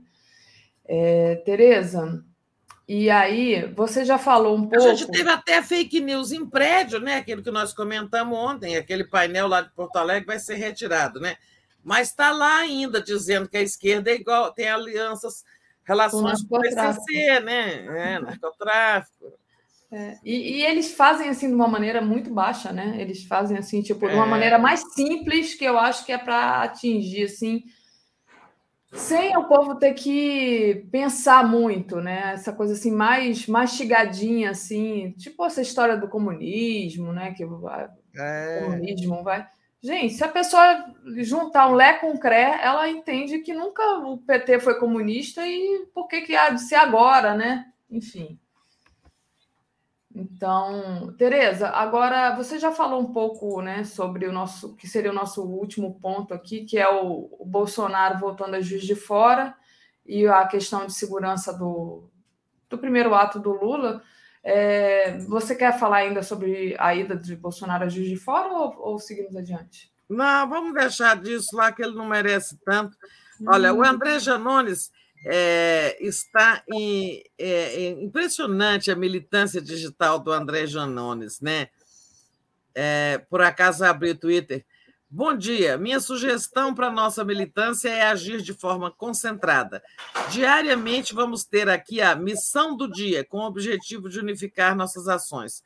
Concordam com a ideia? Se sim, já segue a nossa primeira missão: espalhar essa mensagem pelos quatro cantos do país. E aí ele fez uma réplica também daquele cartaz de Porto Alegre, é Lula de um lado, Bolsonaro do outro. Lula, estadista, o outro miliciano. Comida no prato, o outro 53 milhões de gente, pessoas com fome. Trabalhador, mamateiro. Liberdade, sigilo de 100 anos. Fortaleceu a Polícia Federal, o Lula é, e o Bolsonaro é, Esqueci a palavra que está aqui. Enfraqueceu a Polícia Federal para salvar os filhos. Ah, tá. Lula celebra a vida, ele celebra a morte. Brasil. Sexta, sexta maior economia, economia do, mundo. do, mundo. Brasil, décima terceira né, economia do mundo. Ah, eu achei muito gracioso. Então, já é o André Jonanes mandando a gente espalhar esse cartaz aí. É, esse, essa réplica daquele negócio lá. Ele é, é muito interessante, viu? O André Janones é uma descoberta, né? É, de uma descoberta. Eu não conhecia o André Janones. Ele é deputado de primeiro mandato. Nessa legislatura eu fui pouco ao Congresso, com pandemia e tudo mais. Achei muito bacana isso, mas eu estou assim, muito admirada, sabe? Uma pessoa coerente. Ele não foi lá e retirou a candidatura dele só para dizer que retirou e fazer uma declaração de apoio ao Lula e pronto, né? E foi para casa descansar. Não, está trabalhando, está ali na, participando da coordenação de campanha, dando sugestões, é, tem ideias. É, para mim foi uma agradável surpresa, sabe? A descoberta do André Jonones. Muito bom, Tereza. Tá aí, eu coloquei na tela o Twitter do Janones, a fotinha. E hum, temos aqui algumas colaborações da, dos nossos internautas, começando pela Regina, que diz: com Lula, emprego e renda, com Bolsonaro, esmolas e incertezas. Agora você decide o que aí, quer. Podia acrescentar essa aí, ó, essa, essa, essa dupla aí, de, essa dupla Exato. não, essa polaridade aí que a, que a Regina colocou, né? né? Emprego a... e renda, e o outro esmolas e incertezas. Exato.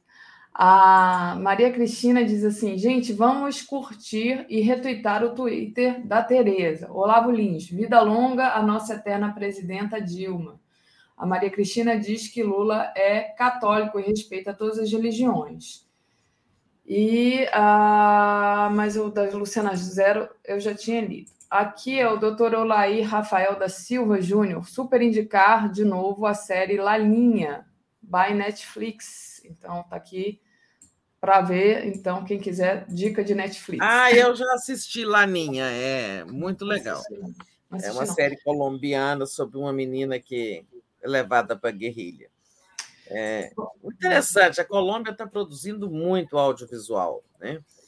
É, eu também vi esses dias a, é, o Café com Aroma de Mulher, uma, uma série interessante deles, baseada numa novela de TV, mas é, é um remake lá. Em suma, eles estão com muita produção audiovisual. Olha só, e também retweetar ali o, o, o tweet do André Janones com, essa, com esse cartaz aí, essa réplica que ele fez, né? Hum. É, ele, ele pede que a gente passe para frente. Vamos passar para frente. Acabei de fazê-lo agora. Tereza, queria trazer aqui uma matéria que está, acho que no Globo. Deixa eu trazer aqui para você. É... Então, é, mulheres batem recorde em candidaturas majoritárias, mas ainda são minoria. Né? Então, candidatas representam 28% dos 653 nomes registrados no TSE até esta tarde, tarde de ontem, foi de ontem essa notícia. É, eram 22 e em 2014, 19%. Como é que você está vendo aí esse crescimento ainda tímido das candidaturas femininas, Tereza? Então, houve um aumento aí, é, aí nós estamos falando de candidaturas a cargos majoritários, né? É, senador, governador, presidente. É, houve um aumento do quantitativo. É, a Daphne vai me ajudando aí. Eu posso ler para você, né? É, temos aqui, olha, o número de mulheres candidatas a presidente, vice-presidente, governadora, vice-governadora e senadora bateu um recorde nas eleições de 2022. Já são 180 postulantes aos cargos majoritários, o maior número desde a redemocratização. Apesar do avanço, elas são minoria no total de concorrentes a essas vagas. Representam 28% dos 653 candidatos registrados no TSE. Né? Em 2022 eram 22%, em 2014 eram 19%. É, mas a maioria das Não, legendas. Tá bem. tá bem assim, Daphne. É, então, houve um crescimento numérico, mas em relação à eleição passada, né? É, são 28% dos 653 candidatos a cargos majoritários, que é senador, governador e presidente. Ora, então, nós temos 28% e é, somos 52,7% do eleitorado. Olha que subrepresentação imensa. Ainda tem um detalhe: é, essas mulheres que estão nas chapas majoritárias, muitas estão figurando como vice, como candidata a vice, e não como cabeça de chapa. Se for olhar só candidata, cabeça de chapa, o número até é menor.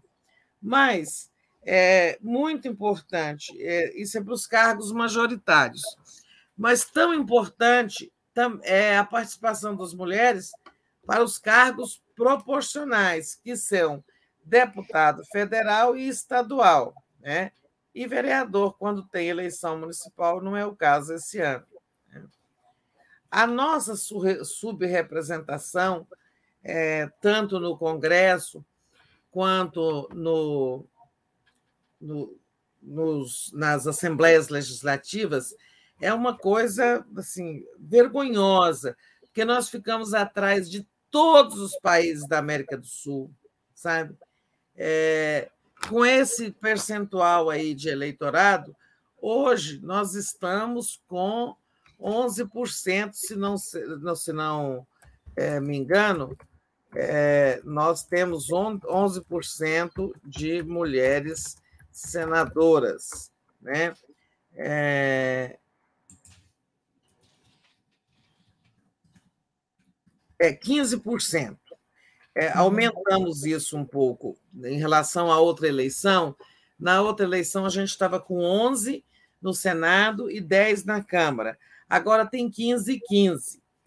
15% numa sociedade em que as mulheres somam 52, quase 53% dos eleitores. E por que que isso melhorou um pouco? Porque embora a gente tenha cotas desde é, o início do milênio, né, é, as cotas não adiantavam muito. Era a cota de candidato, né? cotas de candidato, ou seja, 30% das vagas eram reservadas para candidatas mulheres. Isso não adiantava muito, porque não tinha dinheiro para as mulheres. Né? Ah, quando as campanhas eram financiadas por homem, desculpem, por empresas, elas, as empresas gostavam de financiar homens, né? Candidatos, bom, eles que lá conversam, né? O dono da empresa também é homem, né? Não tinha interesse, nunca houve interesse das, das empresas em financiar candidatas mulheres.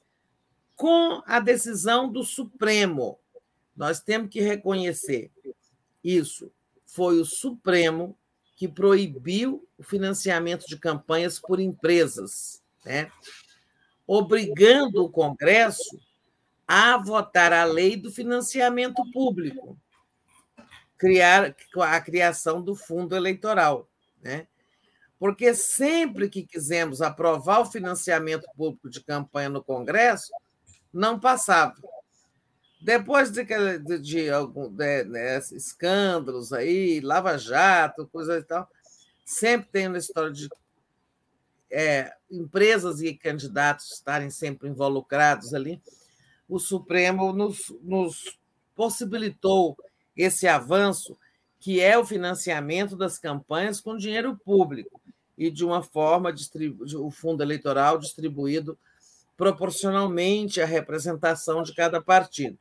E foi com isso, né, e depois com uma outra decisão do TSE de que as mulheres tinham que ter 30% das vagas, mas também 30% do dinheiro né, de cada partido, Cada partido tinha que pegar o seu, é, o seu quinhão do fundo eleitoral e distribuir, garantindo para as mulheres a cota em dinheiro.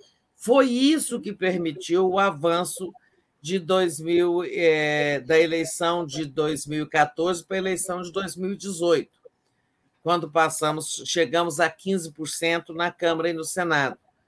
E esse ano, gente, nós precisamos, no mínimo, chegar a 20% das cadeiras na Câmara e, e a uns 20% no Senado. Né?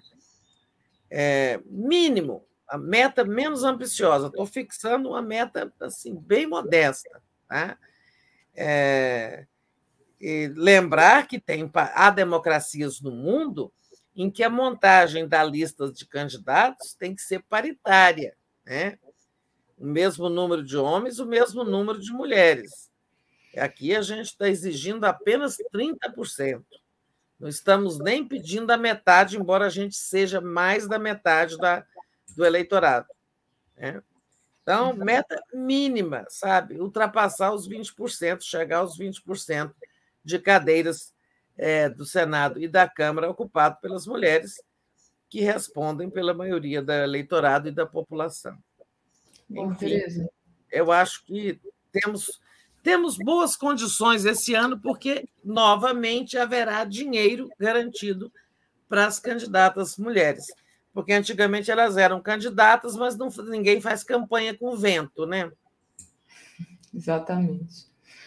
Tereza, deixa eu agradecer aqui aos nossos internautas que nos apoiam, pedir para o pessoal deixar o, o, like, compartilhar essa live, muito importante. A Cândida Fontes diz: com Lula presidente tínhamos carne na mesa, com o Inominável temos fila para comprar osso.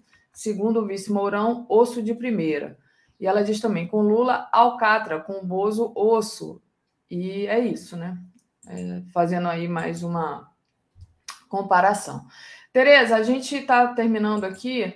Você é, queria trazer aqui uma, uma notícia que está na nossa home, que você não deve ter visto ainda, mas só para é, só para falar um pouco, que eu acho importante, sobre os super salários de 1,6 mil militares que custaram 262,5 milhões aos cofres públicos. Só um coronel lotado no comando do Exército, por exemplo, recebeu 603.398,92 reais por meio de uma rúbrica como outras remunerações eventuais, quer dizer, pode ser qualquer coisa, né?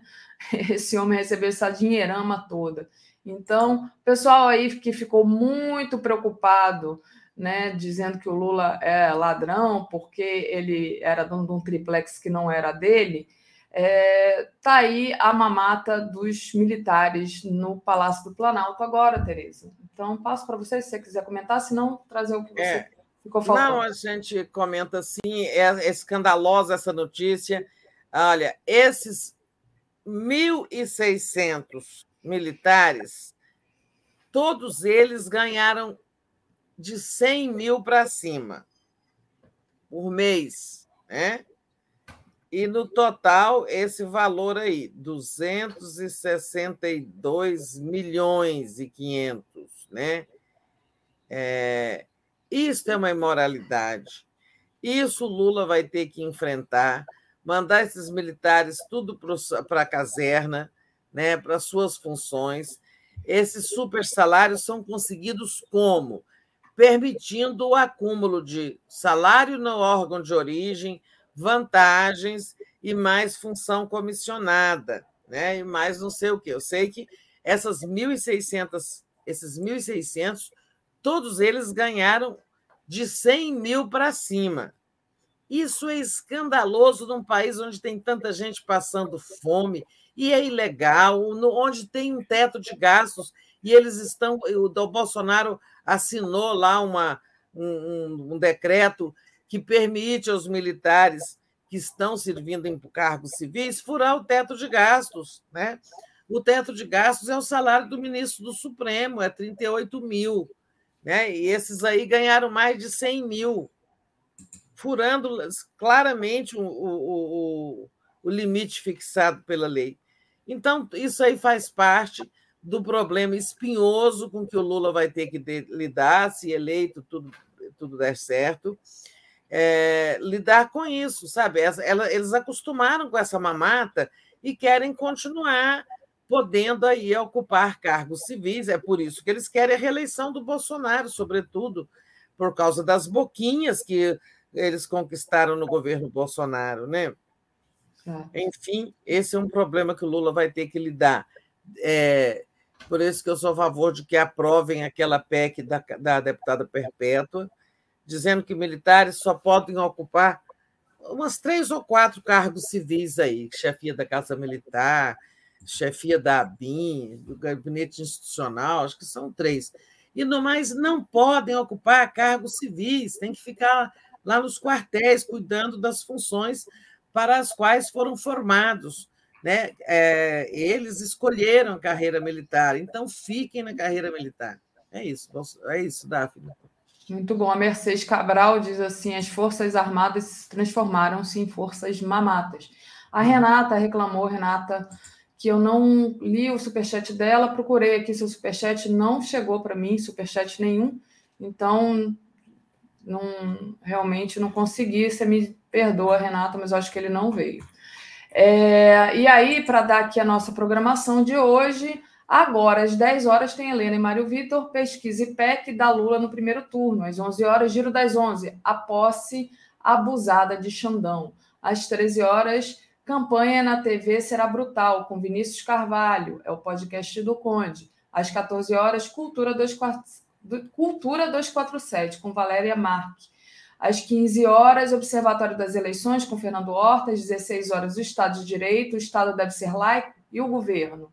Às 17 horas, tem o Távola de Fim de Tarde, começou a corrida eleitoral. Às 18 horas, tem Léo ao quadrado. Às 18h30, o Boa Noite 247. Às 22 horas, o dia em 20 minutos. E às 23 horas, a live do Conde. Com isso, Tereza, me despeço aqui do nosso público. É, agra... Enfim, agradeço demais as suas, as suas é, análises aqui, a colaboração de sempre, Tereza. Eu que agradeço a sua parceria, nossa interlocução e a participação de todos e todas, repetindo aí o recado da Daphne, coloque o dedo no gostei, como diz o Rodrigo Viana, é, compartilhem, que isso também ajuda. E, em suma, obrigado pelo apoio que estão sempre dando à TV 247 para que a gente continue aqui no ar toda manhã, toda noite, o dia inteiro, essa programação longa, vasta, que a Daphne já leu, ó, vasta. Não é fácil manter uma programação dessa, né? Então, bom dia a todos e todas, e para você, Daphne. Bom dia, Tereza. Obrigada. Até amanhã.